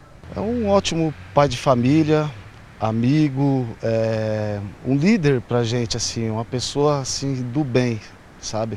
Impressões digitais foram colhidas do carro baleado. E imagens de circuitos de segurança estão sendo requisitadas pela polícia, já que as câmeras do posto não arquivam imagens. É arriscado, a gente se apega a Deus, né? A gente não sabe se a gente vai voltar, né? Até agora, ninguém foi preso. A gente não tem segurança. Infelizmente, dessa vez, a gente perdeu um, uma grande pessoa, um grande amigo. Aldecir era casado e deixa um filho de 22 anos. Ele estava muito feliz que estava conseguindo formar o filho dele, que vai ser advogado. Não vai conseguir ver o filho se formando. Olha, tem reviravolta no caso do ex-jogador Ronaldinho Gaúcho e do irmão dele. Eles estavam a caminho do Brasil quando foram detidos de novo no Paraguai para evitar que deixassem o país. Os dois estão envolvidos em denúncias de uso de passaportes falsos. Ronaldinho Gaúcho e o irmão passaram a noite em uma cela de uma delegacia especializada de Assunção. O craque fez um protesto colocando uma camiseta entre as grades. A Procuradoria-Geral do Ministério Público Paraguaio emitiu um mandado de prisão preventiva por uso de documento falso. O ex-jogador e o irmão foram presos a caminho do aeroporto, quando estavam programados para voltar ao Brasil. O Ministério Público Paraguaio nomeou um novo promotor para o caso. Eles seguem presos por tempo indeterminado. Horas antes, eles passaram seis horas depondo em uma audiência na Justiça Paraguaia. O craque e o irmão, Roberto de Assis Moreiras, chegaram a ser liberados.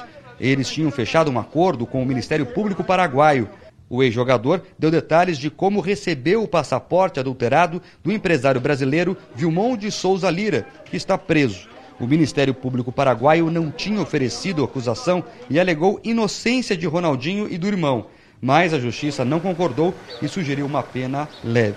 Atualmente eles não se encontram com medidas cautelares que lo proíban sair do país. O advogado do empresário reconheceu que o cliente dele entregou os passaportes. Ele disse que, entre, ele dijo que entregou, mas entregou porque entregou, entregou a senhora Vale. Os promotores acreditavam até então que Ronaldinho e o irmão foram enganados por estelionatários. Os dois afirmam que não sabiam que os passaportes tinham sido adulterados e pensaram que os documentos eram uma cortesia do governo paraguaio.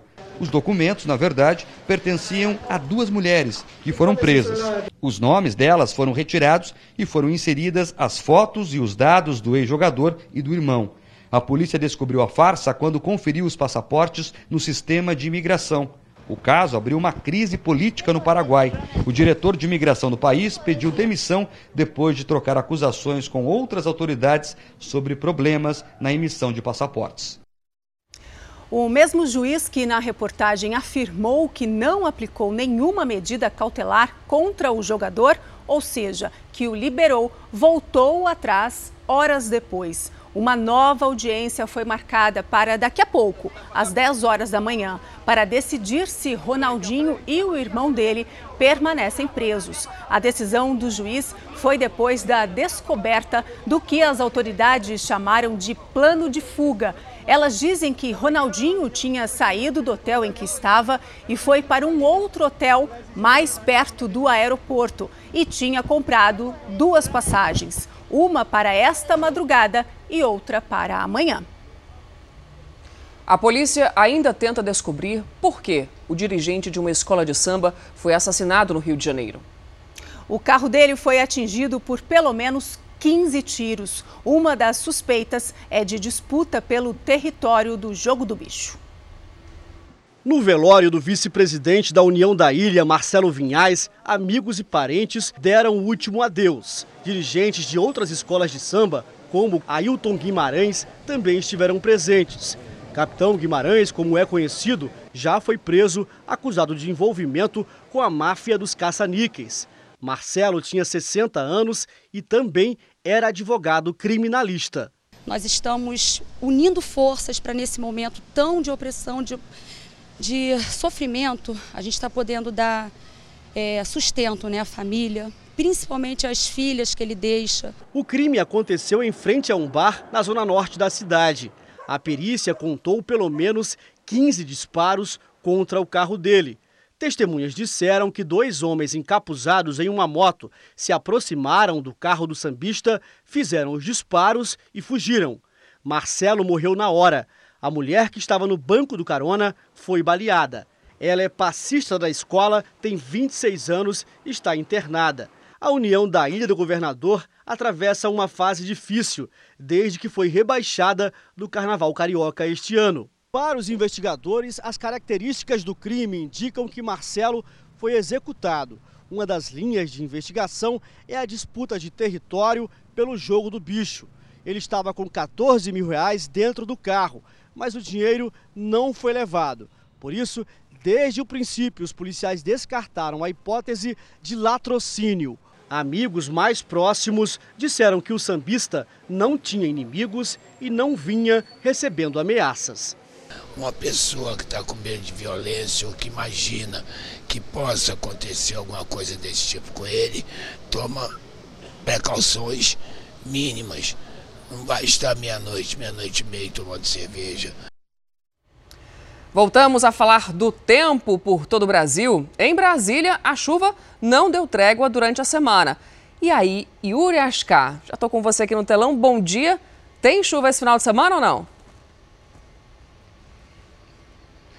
Tem sim, Bianca. Bom dia para você, para Daísa, para todos que acompanham o Fala Brasil. Mas ela deu uma trégua neste momento, viu? Tá até ameaçando sair o sol aqui na esplanada dos ministérios, no centro de Brasília. Mas a previsão durante todo o fim de semana é de pancadas de chuva, sim, durante o dia. Hoje, inclusive, a qualquer hora, o sol aparecendo no máximo entre as nuvens. A mínima na madrugada foi de 18 graus, a máxima deve chegar a 27 e é possível, é preciso ficar muito atento às possíveis trovoadas que vão ocorrer durante esse fim de semana, viu? Amanhã o volume de chuva diminui um pouco, mas o tempo nublado vai persistir. A mínima nessa madrugada deve ser de 17 graus e a máxima amanhã de 27 graus. Bianca e Daísa.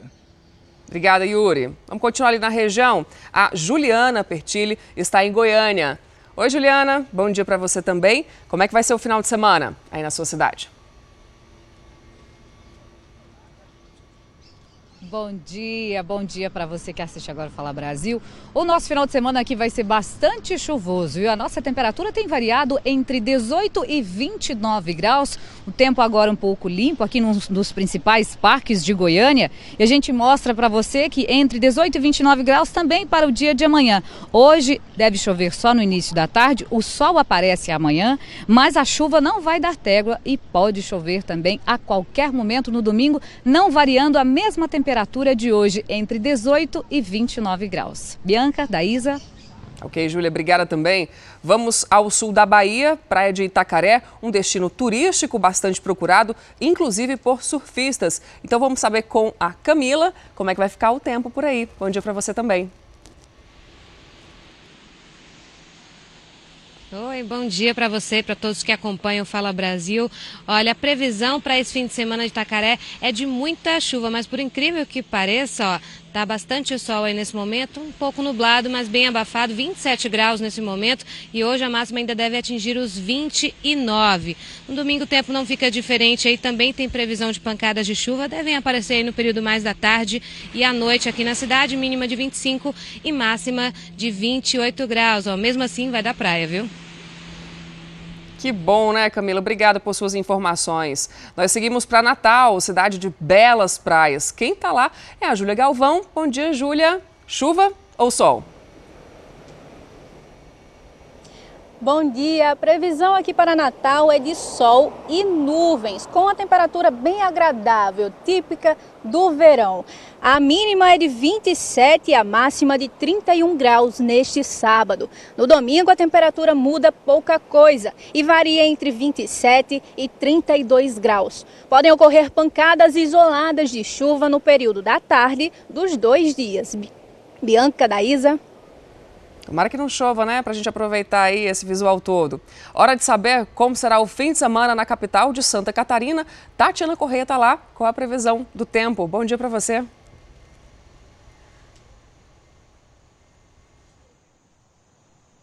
Olá, bom dia a todos. Então, o final de semana será de sol predominante aqui em Florianópolis, mas segundo a previsão, a possibilidade de chuva rápida ainda para hoje, viu? Mas nada que atrapalhe a programação do dia.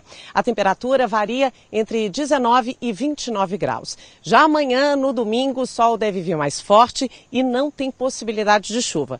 Algumas nuvens até podem parecer, mas as temperaturas ficam muito parecidas com a de hoje. A mínima é de 19 e a máxima de 30 graus. Bianca e Daisa. Muito obrigada pelas informações. Muita gente participando do nosso jornal com a hashtag Fala Brasil pelo Twitter.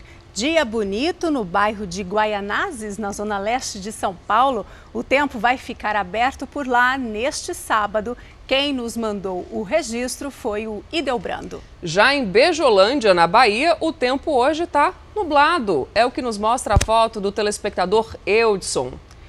O Alexandre nos informa que também está nublado e pode chover a qualquer momento em Betim, Minas Gerais. Grande parte do Brasil vai ficar com o tempo hoje assim, viu, Bianca? Fechadinho. Pois é. E como é que está o tempo em Balneário Camboriú? Olha só, litoral de Santa Catarina. Quem está lá vai poder aproveitar um bonito dia de sol. O autor desse registro é o nosso telespectador Charles. Agora diz para mim, como é que está o tempo na sua cidade? Posta uma foto e compartilha no Twitter com a hashtag Fala Brasil. Não esquece, tá? Diz o seu nome e também a, a cidade de onde você está falando. E vamos a Santos ao vivo no litoral de São Paulo. A repórter Paola Viana está no Morro São Bento, um dos locais atingidos pelos deslizamentos. Paola, nessa manhã, mais quatro corpos foram encontrados e as buscas continuam por aí? As buscas agora se concentram somente na cidade do Guarujá, no Morro da Barreira e também no Morro do Macaco Molhado. Lá ainda seguem 40 pessoas desaparecidas. As buscas agora vão se concentrar somente nessa cidade, porque durante a madrugada foi encontrado um corpo que estava desaparecido até então no Parque Prainha, em São Vicente. Era um idoso de 69 anos. E aqui no Morro do São Bento, em Santos, onde eu estou, tinha quatro pessoas da mesma família que estavam desaparecidas uma mulher, o marido e os dois filhos dela. Portanto, esses cor corpos foram encontrados agora bem cedinho, por volta de seis e meia, sete horas da manhã. Um corpo já foi retirado da zona quente, outros três corpos ainda estão sendo retirados. Por isso, então, as buscas vão se concentrar somente na cidade do Guarujá. São mais de 300 homens do Corpo de Bombeiros. Tem um efetivo também que veio de São Paulo. A gente segue acompanhando todos os trabalhos. O número de mortes chega agora a 39, contando as cidades de Santos, São Vicente e também Guarujá. E ao todo são 400 pessoas desabrigadas. Uma tragédia. Obrigada, Paula, pelas suas informações. Milhares de manifestantes voltaram às ruas do Chile para protestar contra o presidente Sebastião Pinheira. Essa foi a maior manifestação do país neste ano. O ato terminou em confronto com a polícia e tomou o centro da capital Santiago. Os chilenos pediam por mudanças nos sistemas de aposentadoria, de saúde. As manifestações começaram em outubro do ano passado e resultaram no anúncio de um plebiscito para 26 de abril. A ideia é aprovar uma nova constituição para o país. A que está em vigor foi escrita durante a ditadura do general Augusto Pinochet em 1990. Os protestos eram liderados por estudantes e deixaram pelo menos 30 mortos. O governo endureceu as regras para uso de aviões da Força Aérea Brasileira. O decreto foi publicado pelo presidente Jair Bolsonaro. Yuri Ascar, o que, que mudou? Conta pra gente. Pois é, Daísa, o decreto ele altera as regras de transporte aéreo de autoridades em aeronaves do Comando da Aeronáutica, as aeronaves da FAB, e a norma endurece as regras ao exigir justificativas e comprovações que atestem a necessidade do uso dessas aeronaves. Pelo texto, o vice-presidente da República, os presidentes do Senado Federal, da Câmara dos Deputados e do STF, o Supremo Tribunal Federal, os ministros de Estado e os comandantes das Forças Armadas e o chefe do Estado-Maior Conjunto das Forças Armadas vão poder solicitar as aeronaves da FAB. O uso dos aviões vai ser permitido, a princípio, em três ocasiões por ordem de prioridade: emergência médica, motivo de segurança e viagem a serviço. A principal mudança prática das novas regras é a proibição a ministros interinos de solicitarem voos nos aviões militares. Daísa e Bianca. Uma carga de calçados falsificados foi apreendida pela Polícia Federal em Minas Gerais. Os produtos estavam sendo transportados com nota fiscal adulterada. As dezenas de caixas estavam no baú deste caminhão. O veículo foi parado na BR-262 em Araxá, no Triângulo Mineiro. Segundo os policiais, o motorista ficou nervoso durante a fiscalização. Assim que ele apresentou a nota fiscal da mercadoria, os agentes perceberam que os dados eram diferentes dos que estavam cadastrados no site da Receita Federal. Desconfiados de que o documento tinha sido adulterado para cobertar o transporte de uma carga ilegal, os policiais decidiram verificar o que de fato havia no baú do caminhão. Segundo a PRF, eram sandálias e tênis de marcas famosas, tudo falsificado. O motorista, a carga e o veículo foram encaminhados para a delegacia. O crime vai ser investigado.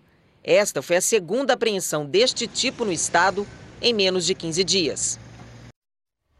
A Polícia Federal destruiu material explosivo apreendido em garimpos clandestinos no interior do Pará. Sobre esse assunto, a gente conversa ao vivo com a Mariana Sena, ela tem mais informações. Mariana, bom dia. Qual foi a quantidade do material destruído, hein?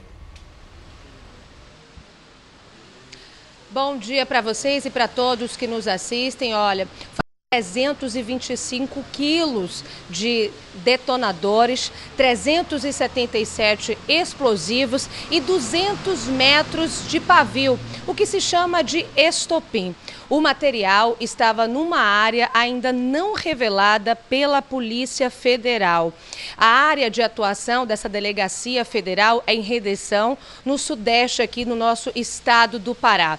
Todo esse material estava em quatro garimpos clandestinos. A Polícia Federal faz um alerta para o perigo do uso desse tipo de material e também diz que intensificou essas investigações, já que no intervalo de oito meses 15 garimpos clandestinos foram descobertos. Voltamos com vocês, da Isa Bianca.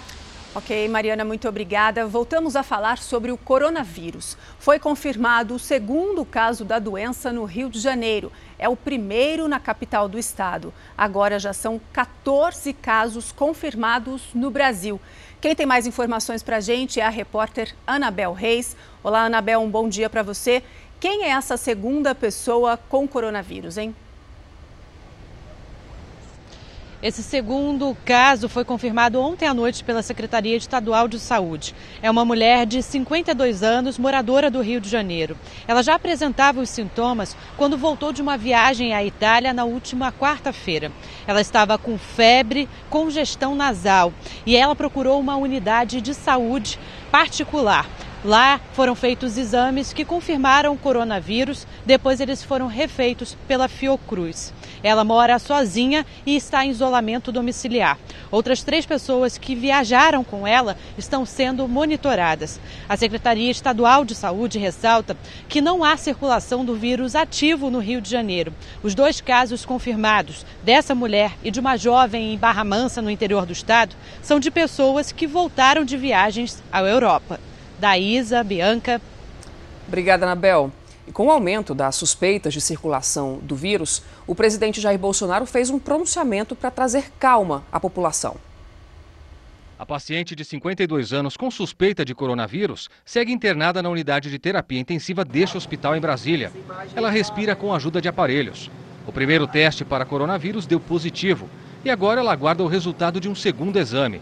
Em cadeia nacional de televisão ontem à noite, o presidente Jair Bolsonaro informou as ações do governo para combater o coronavírus. O Brasil reforçou seu sistema de vigilância em portos, aeroportos e unidade de saúde e foi o primeiro país da América do Sul a lidar com a enfermidade. Determinei ações que ampliam o funcionamento dos postos de saúde, bem como reforço aos nossos hospitais e laboratórios e buscou tranquilizar a população. Ainda que o problema possa se agravar, não há motivo para pânico. Seguir rigorosamente as recomendações dos especialistas é a melhor medida de prevenção. Os novos casos são todos importados, de pessoas que vieram de outros países. Esse cenário de contaminação mundial do vírus fez com que o Ministério da Saúde revisasse os critérios para a identificação de novos casos. A partir de agora, o alerta é para todos os passageiros que chegarem do exterior. Nós temos dos, da América do Norte, da Europa e da Ásia. Nós vamos exceptuar ainda a América do Sul, Central e África, porque são continentes ainda que têm um número muito baixo. Pesquisadores da Universidade de São Paulo conseguiram isolar e cultivar o vírus em laboratório, a partir de amostras extraídas dos dois pacientes diagnosticados com a doença. A ideia é disponibilizar para grupos de pesquisa em todo o país para ampliar a realização de exames. Com isso, você agiliza o teste, agiliza a resposta que o laboratório dá ao médico e agiliza os, as medidas de saúde pública para isolar o paciente para que não haja mais contaminações. Um dos casos confirmados é de Brasília. Por isso a gente volta a falar agora com o Yuri Ascar. Yuri, qual é o estado de saúde dessa paciente que está internada na UTI, não é isso? Isso mesmo, Bianca. A paciente de 52 anos teve uma piora, viu, no quadro de saúde ontem à noite. Ela estava em isolamento na enfermaria do Hospital da Asa Norte, o Agarram, e foi levada para a UTI, onde foi entubada e está agora em coma induzido. De acordo com fontes do hospital, uma bactéria poderia ter piorado o estado de saúde dela. Ela deu entrada em um hospital particular aqui de Brasília na quarta-feira com sintomas da doença. O primeiro exame deu positivo para o coronavírus, mas a contraprova ainda não teve o resultado divulgado. Paciente esteve na Suíça e na Inglaterra e voltou a Brasília no dia 26 de fevereiro. Duas pessoas que tiveram contato com ela estão em isolamento domiciliar. Bianca e Daísa. Ok, Yuri, 10 casos foram confirmados aqui em São Paulo. Um colégio particular emitiu um comunicado suspendendo as atividades por causa da suspeita de um aluno contaminado. Voltamos a falar ao vivo com a repórter Merie Gervásio. Meri, esse estudante viajou para o exterior? Viajou sim, Daís. Ele havia viajado para os Estados Unidos, mais precisamente para o estado do Colorado, no período do carnaval. E ao retornar para o Brasil, dando continuidade às atividades na escola, acabou se sentindo mal, procurou ajuda médica e a contaminação pelo coronavírus foi, então, é, acabou sendo confirmada. O colégio, a direção do colégio emitiu aí um comunicado dizendo que todas as atividades na escola estão suspensas. O ensino vai acontecer à distância. Lembrando que tem 14 casos confirmados no Brasil, sendo 10 aqui em São Paulo. Daísa. Obrigada. E amanhã estreia aqui na Record TV uma nova temporada do programa The For Brasil, um reality show musical em que quatro candidatos batalham para mostrar quem é o melhor. À frente do programa está a apresentadora Xuxa. Eu fui bater um papo com ela para saber sobre as expectativas para a revelação dos novos talentos. Quatro cadeiras, super disputadas. E no palco, cantores afinados em busca do prêmio de 300 mil reais. E no comando da segunda temporada do The Four, Xuxa Meneghel, Xuxa, assim, ainda dá muita emoção quando entra um participante novo ali, levanta a plateia, como é isso? Ah, sempre vai dar emoção e emoção diferente, porque a gente primeiro, eu fico sabendo a história deles, né? eles contam um pouco no vídeo, mas a gente fica sabendo ou que foi abandonado pelo pai, pela mãe, foi criado pelos avós, ou, ou aquele sonho desde pequenininho para cantar, ou isso, aquilo, aquele outro. Algumas pessoas com outras dificuldades bem diferentes e bem fortes, e tudo isso já, já balança a gente. E aí o fato deles chegarem aqui e ter que é, é, passar por uma, uma prova de fogo, né? Deforta de volta! Xuxa se envolve com os participantes e fica ali, torcendo na hora do voto dos jurados. Chegou a hora, gente. Chegou a hora. Aí depois ainda vai ter que batalhar com alguém. Aí depois ainda tem que passar pela, pela plateia. É, é, é um negócio assim que vai deixando você com a tua adrenalina cada vez mais alta, mais alta, mais alta. Toda essa energia a Xuxa sentiu na final da primeira temporada do programa. E o primeiro vencedor do The Fora é Ifa!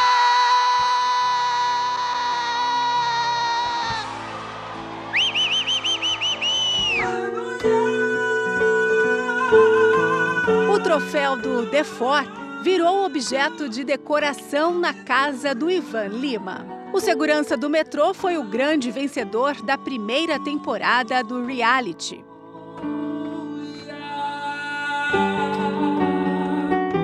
Então, devido à visibilidade do Defor, é, eu vou para os locais onde eu me apresento sendo conhecido. Então já tem um respeito, já tem um carinho, uma admiração, já tem pessoa com camisetas, com sua foto, fã-clube. E isso é maravilhoso, sabe? Ele conta que driblar a emoção e impressionar os jurados não é uma tarefa fácil, mas o sonho de conquistar um lugar ao sol falou mais alto. É uma carreira muito difícil. E você ser reconhecido em, em rede nacional, uma potência tão grande como a Record, num formato inovador que todo mundo estava assistindo, é como se você fala, poxa, é clichê, mas o seu sonho realizado é o seu objetivo alcançado.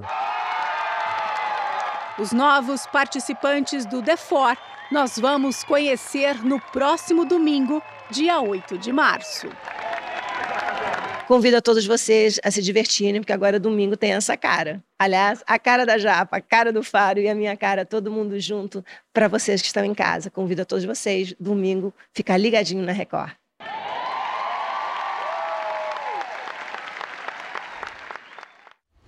Então não esqueça, The For Brasil estreia amanhã às 6 horas da tarde. Você de casa não pode perder, né, Bianca? O domingo inteiro tá imperdível. Olha, no mundo dos famosos, é muito comum vermos notícias de namoros que acabam e logo depois a pessoa já engata um outro relacionamento. É, e nas ruas nossa equipe também encontrou bastante gente que não consegue ficar fora de um relacionamento. A atriz Bruna Grifal ganhou as manchetes por emendar três relacionamentos seguidos. O primeiro affair teria sido com o surfista Gabriel Medina. No carnaval, ela foi vista com Gabigol, atacante do Flamengo. E poucos dias depois já estaria com o cantor Tiaguinho. Bruna desmentiu todos os namoros. Luana Piovani também já passou por muitos relacionamentos. Na lista estão Rodrigo Santoro, Marcos Palmeira, Paulinho Vilhena, Dado Dolabella. Só para citar alguns. Recentemente, ela terminou o casamento com o surfista Pedro Scooby. Agora está namorando o jogador de basquete israelense Ofek Malka. Parabéns para ela que conseguiu, porque olha, tem que conhecer, gente. Não dá para emendar assim, não. Não, é difícil, né? Você conhecer uma pessoa legal e tá assim conhecendo mesmo, sabendo que não é só uma aventura. Volta e meia também surge a notícia de que a cantora Anitta está com um namorado novo. Neymar, Pedro Scooby foram os mais recentes. E agora ela estaria com Gabriel David. No exterior, Justin Bieber e Taylor Swift seguem na mesma linha, com uma lista enorme de namorados do meio artístico.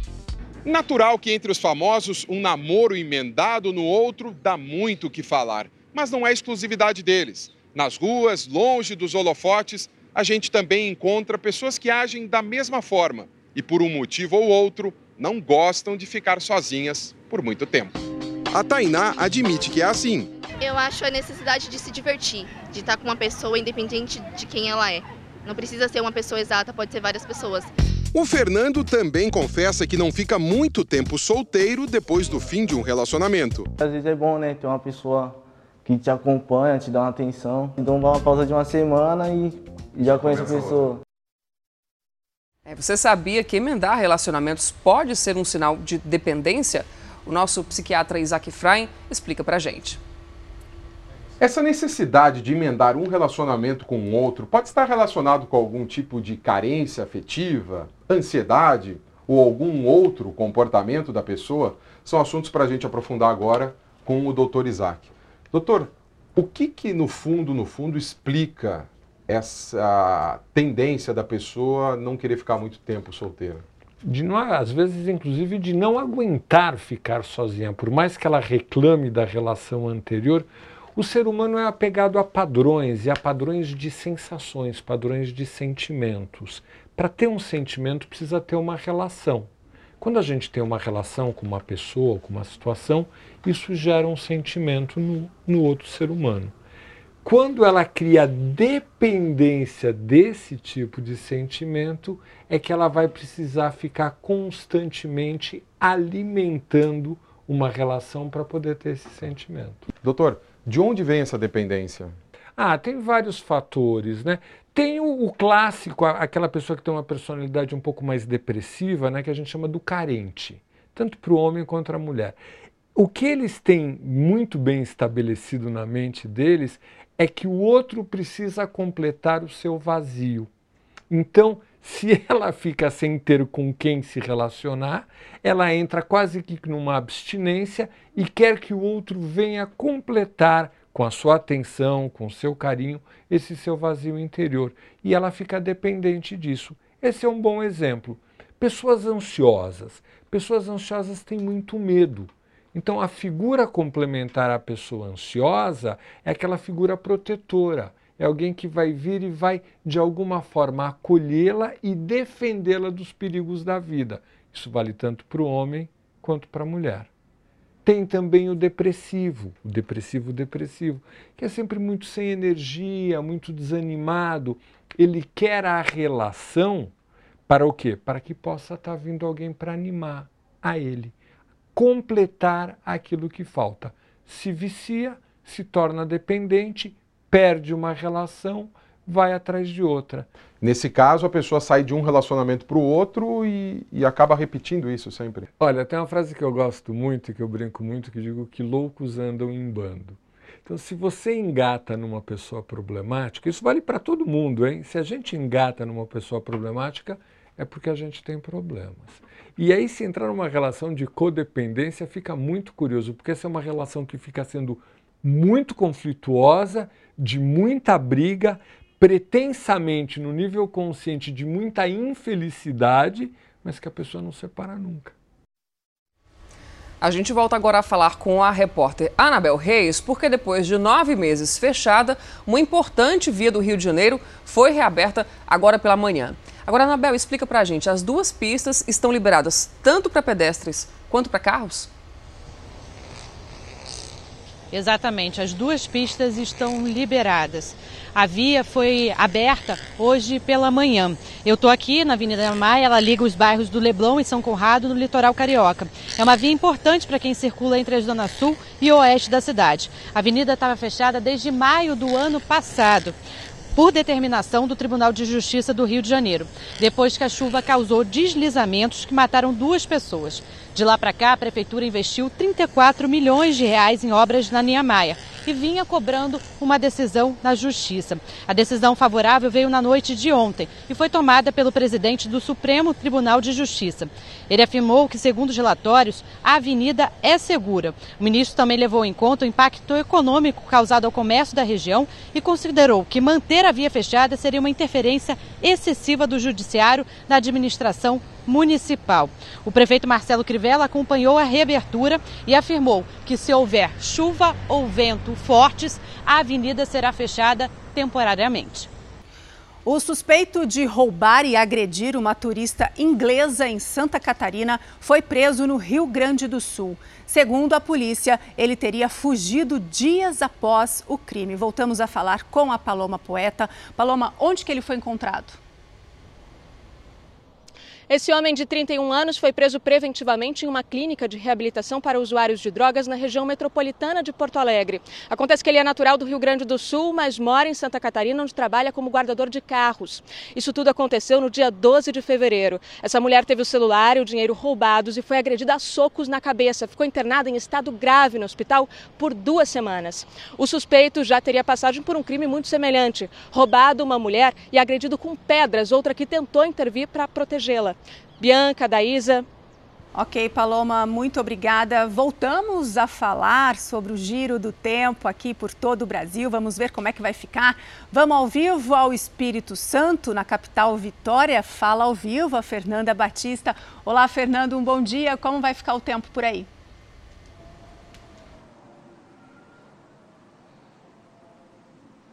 Olá, bom dia a todos. Pois é, a chuva até que aparece aqui em Vitória neste final de semana, viu?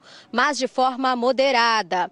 Neste sábado, o tempo fica assim, ó, nublado. A temperatura varia entre 22 e 29 graus. Para do, o domingo, a previsão é de que as áreas de, de instabilidade diminuam e há previsão de chuva a qualquer momento do dia. Mínima prevista de 22 e máxima de 30 graus. Bianca, Daísa. Ok, Fernanda, muito obrigada. E lá em Manaus está a Paloma Mendonça. Olá, Paloma, um bom dia para você. Como vai ficar o tempo no fim de semana? Olá, bom dia para você, bom dia para todo mundo. Olha, o fim de semana aqui em Manaus vai ser de clima tipicamente amazônico, aquele que a gente conhece bem, né? Sol, mas também chuva. Hoje, o sábado, o sol predomina durante o dia inteiro, que é ótimo, porque o Manauara pode vir até a Praia da Ponta Negra para aproveitar um pouquinho o dia e se refrescar aqui na água do Rio Negro. Agora, domingo, amanhã também vai ser dia de sol, só que o céu vai estar um pouquinho mais encoberto de nuvens e também tem grande possibilidade de chover. Os termômetros hoje variam entre os 23 graus e os 33 graus. Amanhã vai ser bem parecido. A mínima de 24 e a máxima de 33. Volto com você. Muito obrigada pelas informações. E o telespectador continua participando aqui do nosso jornal com a hashtag Fala Brasil pelo Twitter. Em Camaragibe, no estado de Pernambuco, o dia amanheceu, olha só, com tempo nublado, 25 graus. Quem fez essa foto e passou as informações do tempo para a gente foi o Josenildo.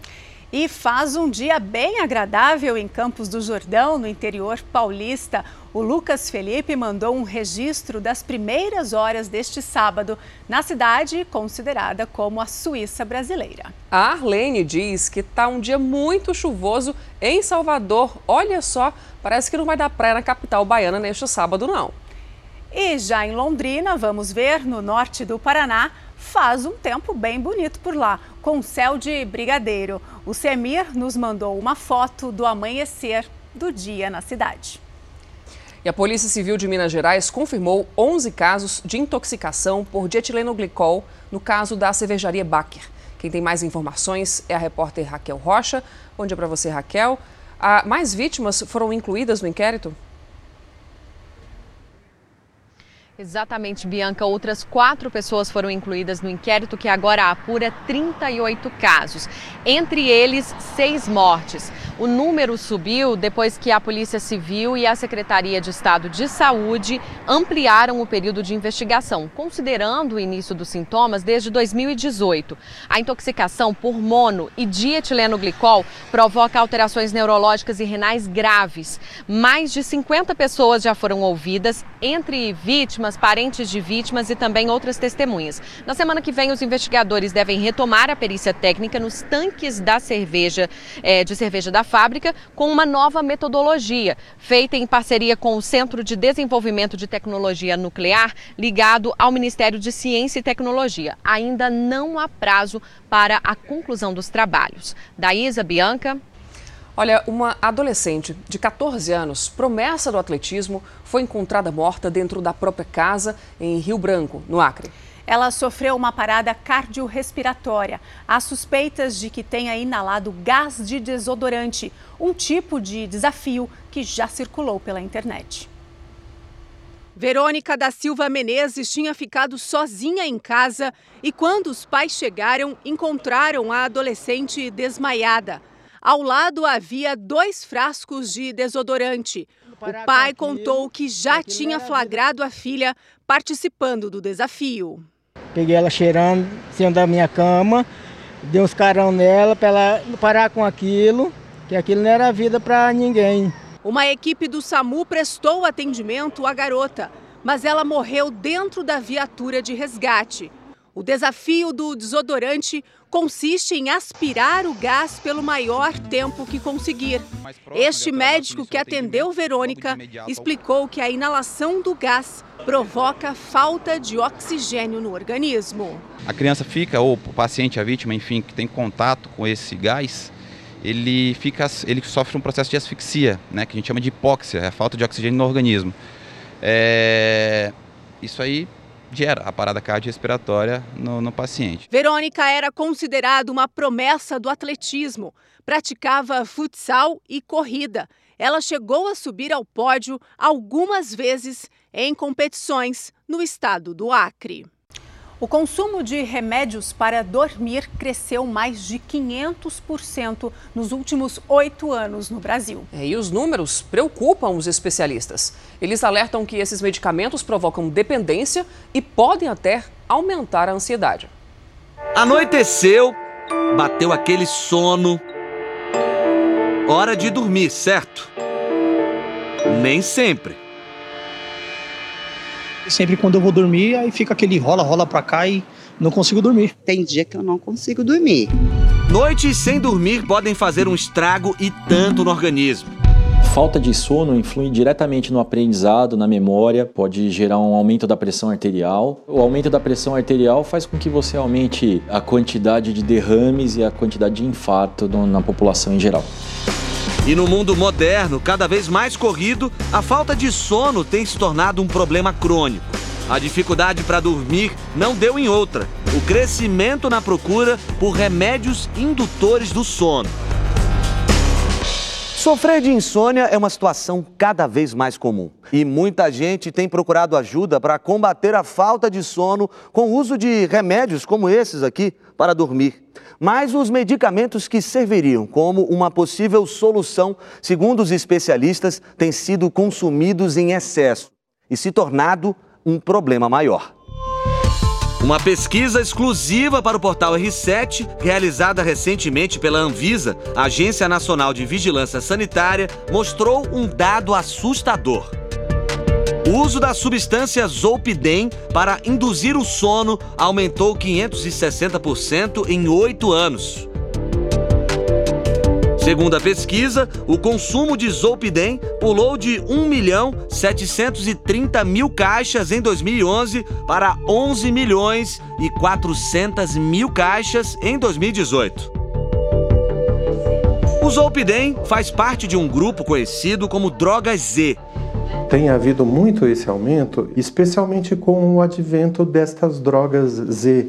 São substâncias mais modernas que começaram a fazer sucesso entre médicos e pacientes com a promessa de serem mais seguras. Essas substâncias ajudariam a combater a insônia sem tantos efeitos colaterais. Nós acreditávamos que não tinham problemas, é, ou que causavam menos problemas, e infelizmente nós temos visto problema sim com elas. Para o psiquiatra, muitas vezes a medicação para dormir mais atrapalha do que ajuda. Os medicamentos podem piorar a qualidade do sono, acentuar a sensação de sonolência no dia seguinte, provocar sonambulismo, além da temida dependência. Começa com um, dois comprimidos e dependendo do, da pessoa, ela vai adquirindo tolerância. Isso significa que ela vai ficando cada vez mais dependente de medicamentos para dormir e às vezes até nem consegue dormir mesmo com grande quantidade de medicamentos. A Elizabeth toma o medicamento há quatro anos. Hoje, ela reconhece que ele já não faz mais tanto efeito quanto antes. O sono já não tem a mesma qualidade. No começo, logicamente, que era tomar e dormir mesmo, né? Eu sinto que o meu organismo já acostumou, às vezes tem noite que eu demoro um pouquinho mais. Não que eu não pegue no sono, eu consigo pegar no sono com a medicação, mas demora um pouquinho mais. Não faz mais o efeito, você não acha? Não faz como era no início. Para ela, a medicação foi importante para combater uma grave crise de ansiedade e depressão. O problema é que hoje é muito difícil ficar sem um remédio para dormir. Eu gostaria até de parar, mas eu tenho um pouquinho de dificuldade por causa da dependência mesmo. Nesses quatro anos, você já ficou algum dia sem remédio? Não, nunca. Para os médicos, o aumento do consumo de remédios, segundo a pesquisa, é uma realidade preocupante.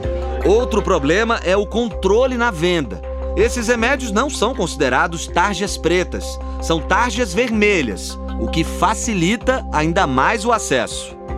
É uma prescrição simples, ela não exige receituário especial, é só o receituário branco que fica na farmácia. É preciso de um médico realmente prescrevendo, mas isso fez com que os colegas prescrevessem mais, é, acreditando que estavam ajudando os pacientes. Em muitos casos estavam mas em muitos casos não.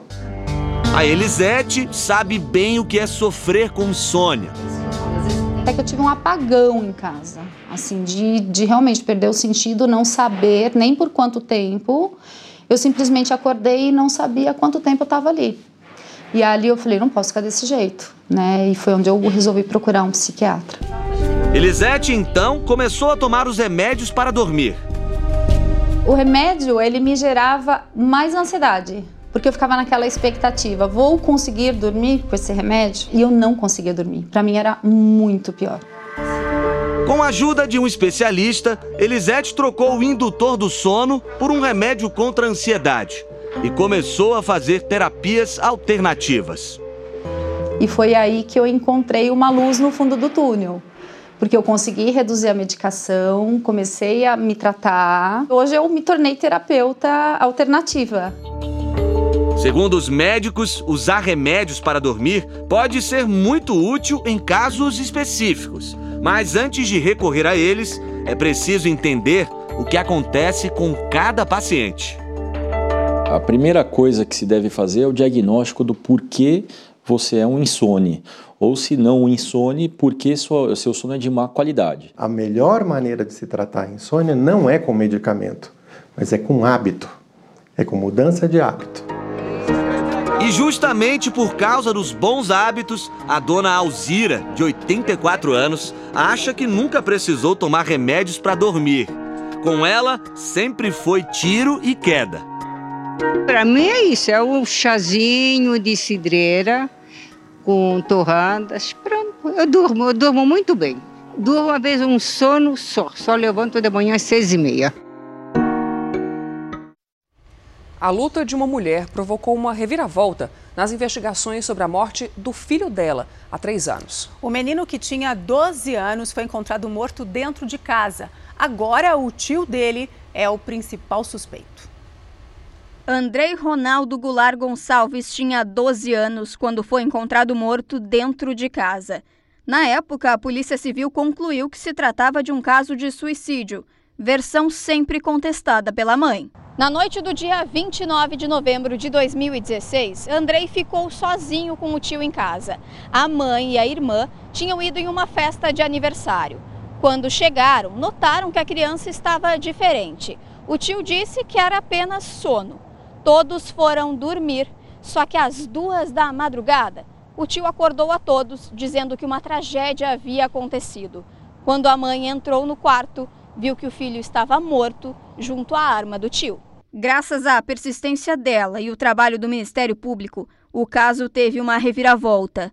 O tio da criança, Jefferson Almiro Lopes Goulart, de 54 anos, foi indiciado pelo homicídio duplamente qualificado. Foram anos de muita paciência, de resignação, né, de fé inabalável nas institu instituições. Ao retornar às investigações, o Ministério Público concluiu que Andrei foi vítima de abuso sexual e o tio forjou a cena do crime para não ser descoberto. Jefferson é tenente reformado da Brigada Militar e chegou a trabalhar no Ministério Público do Estado. Ele virou réu em janeiro e responde ao crime em liberdade. Hoje, André estaria com 16 anos. Segundo a família, era uma criança alegre e brincalhona.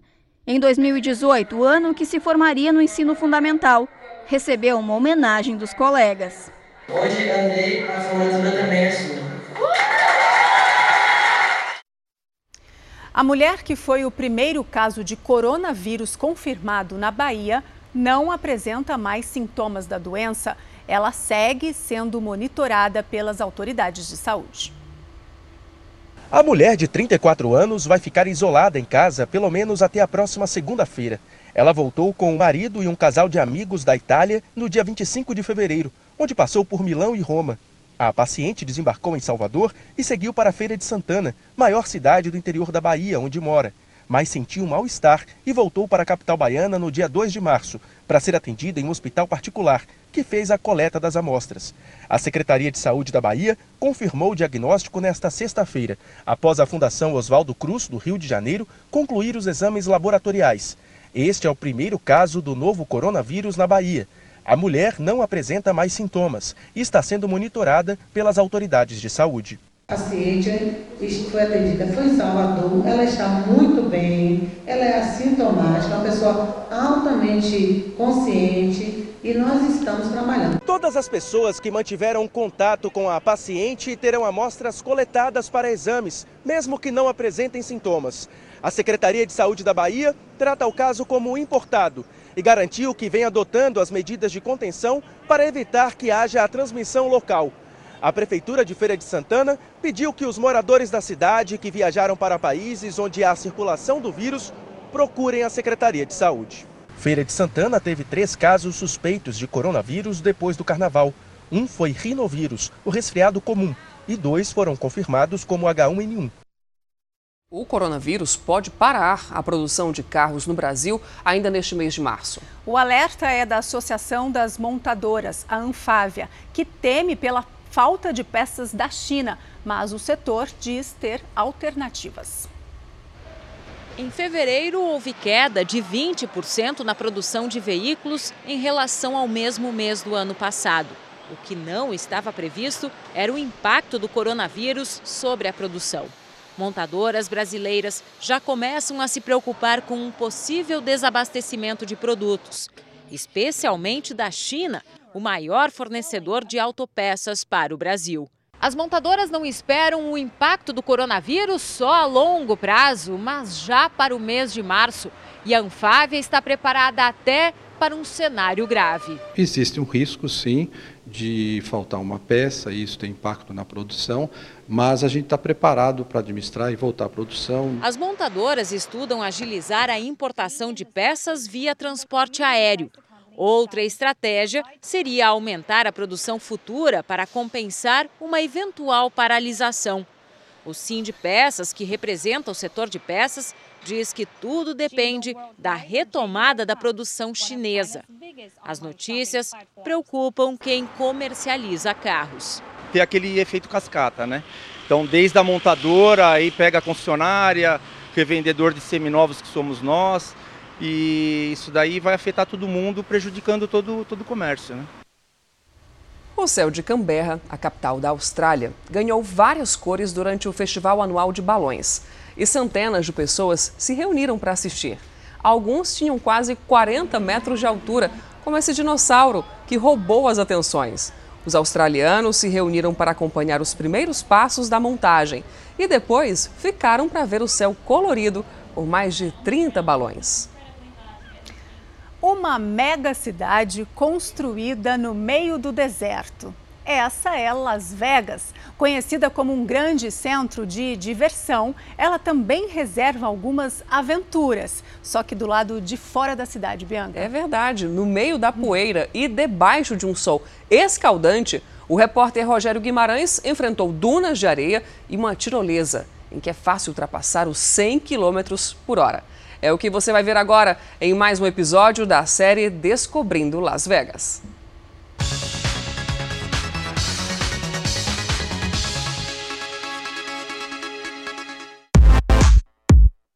Uma cidade tão iluminada que pode ser vista do espaço. é o ponto mais brilhante da Terra, segundo a NASA. E estando aqui, entre tantos hotéis luxuosos e uma fonte de água que seria suficiente para abastecer o sertão nordestino, a gente quase se esquece. Las Vegas foi erguida no meio do deserto mais seco da América do Norte, Mojave. A cidade está a apenas 20 minutos de carro daqui. Impressionante saber que toda aquela estrutura foi construída numa região tão árida. Esse lugar árido é terreno fértil para emocionantes aventuras. Bom, a gente acabou de chegar aqui no deserto, onde acontece essa prova com bug. Esse daqui é o meu. É uma gaiola, na verdade, não é? Então vai rolar muita poeira, muita terra. E as pessoas, o que, que elas têm de fazer? Elas têm de perseguir o guia. Então ele vai na frente, e as pessoas seguem atrás, só que o guia não dá moleza. Ele dificulta, enfim, tem um, uns percursos mais complicados e a gente vai fazer isso agora. Receba as instruções básicas de pilotagem, mas o que o guia não explica é como ter coragem para enfrentar essas dunas de areia e o risco de atolar e até capotar com o bug. Então eu já estou pronto aqui. E ele não vai dar moleza não. Entendi isso. Motores aquecidos, vamos partir. A gente fez uma parada rápida porque um dos bugs acabou atolando aqui na areia. Eu bem que tentei ajudar, mas acabei deixando com os profissionais. Não tem equipamento nem reboque. O resgate é feito assim, só com as mãos. Empurra daqui e dali. Finalmente as meninas estão a salvo. Eu retomo o passeio e a missão de perseguir o guia, mas também acabo atolando.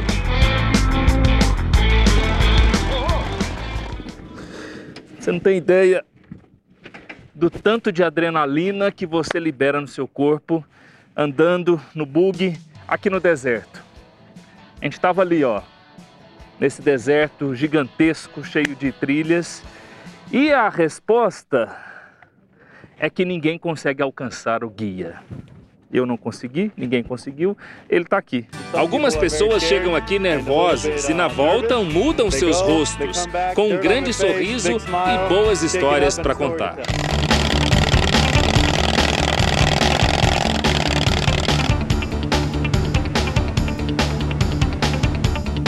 Essa não é a obra de nenhum novo hotel.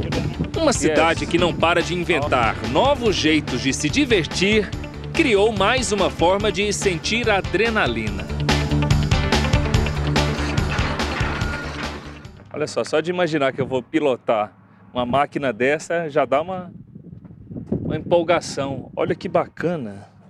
É o que a gente vê em obras diversas em São Paulo, no Rio de Janeiro, Brasil afora com pessoas especializadas. Agora, eu estou só acostumado a dirigir carro de passeio.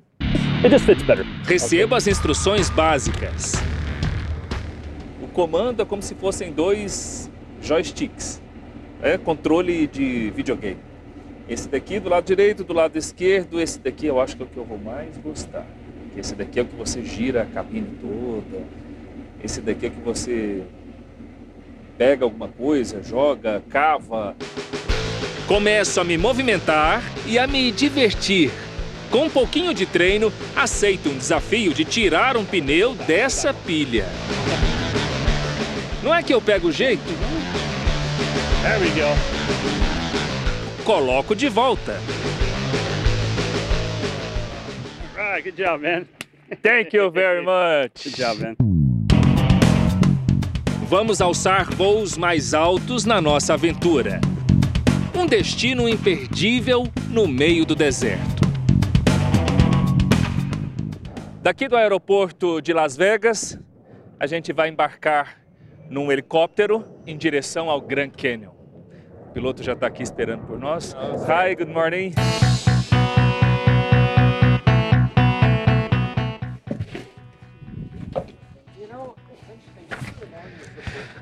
Chegamos ao Grand Canyon. Todos esses paredões formando diversos desfiladeiros, deram a esse lugar o título de uma das sete maravilhas naturais do mundo. Aqui no Grand Canyon, no estado do Arizona, nos Estados Unidos, o clima é assim, de silêncio, de paz. Não se ouve nada por aqui.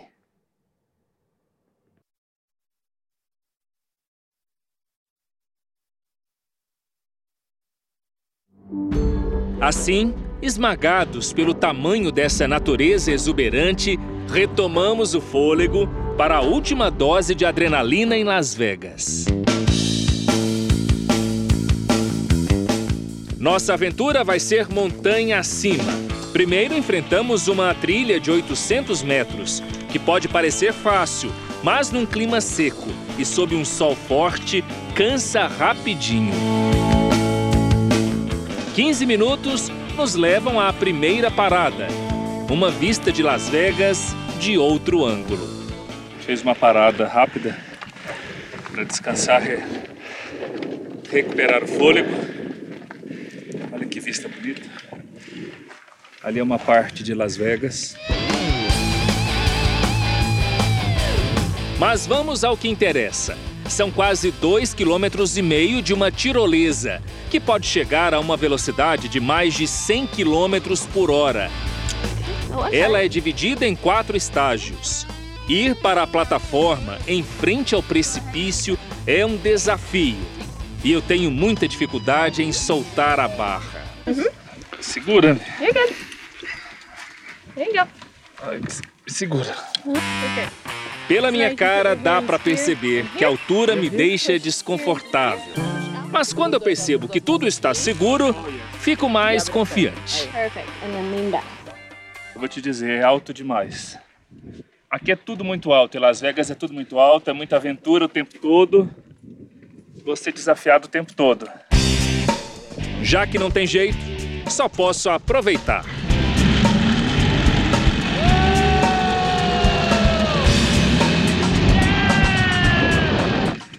Yes. Primeira etapa vencida. Agora tem mais três estágios. A altura vai diminuindo, velocidade continua a mesma. São cerca de 30 minutos, descendo sem parar, até nosso destino final. A gente vai descer agora o quarto estágio da tirolesa. Última etapa, graças a Deus.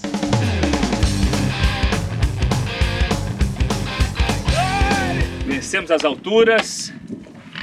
Las Vegas Radical. Tchau.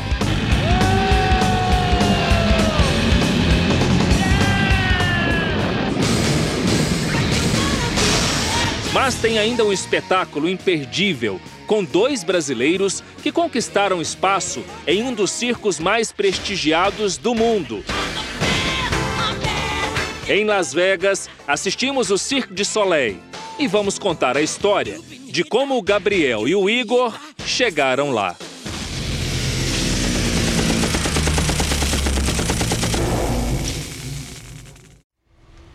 O Fala Brasil edição de sábado termina agora.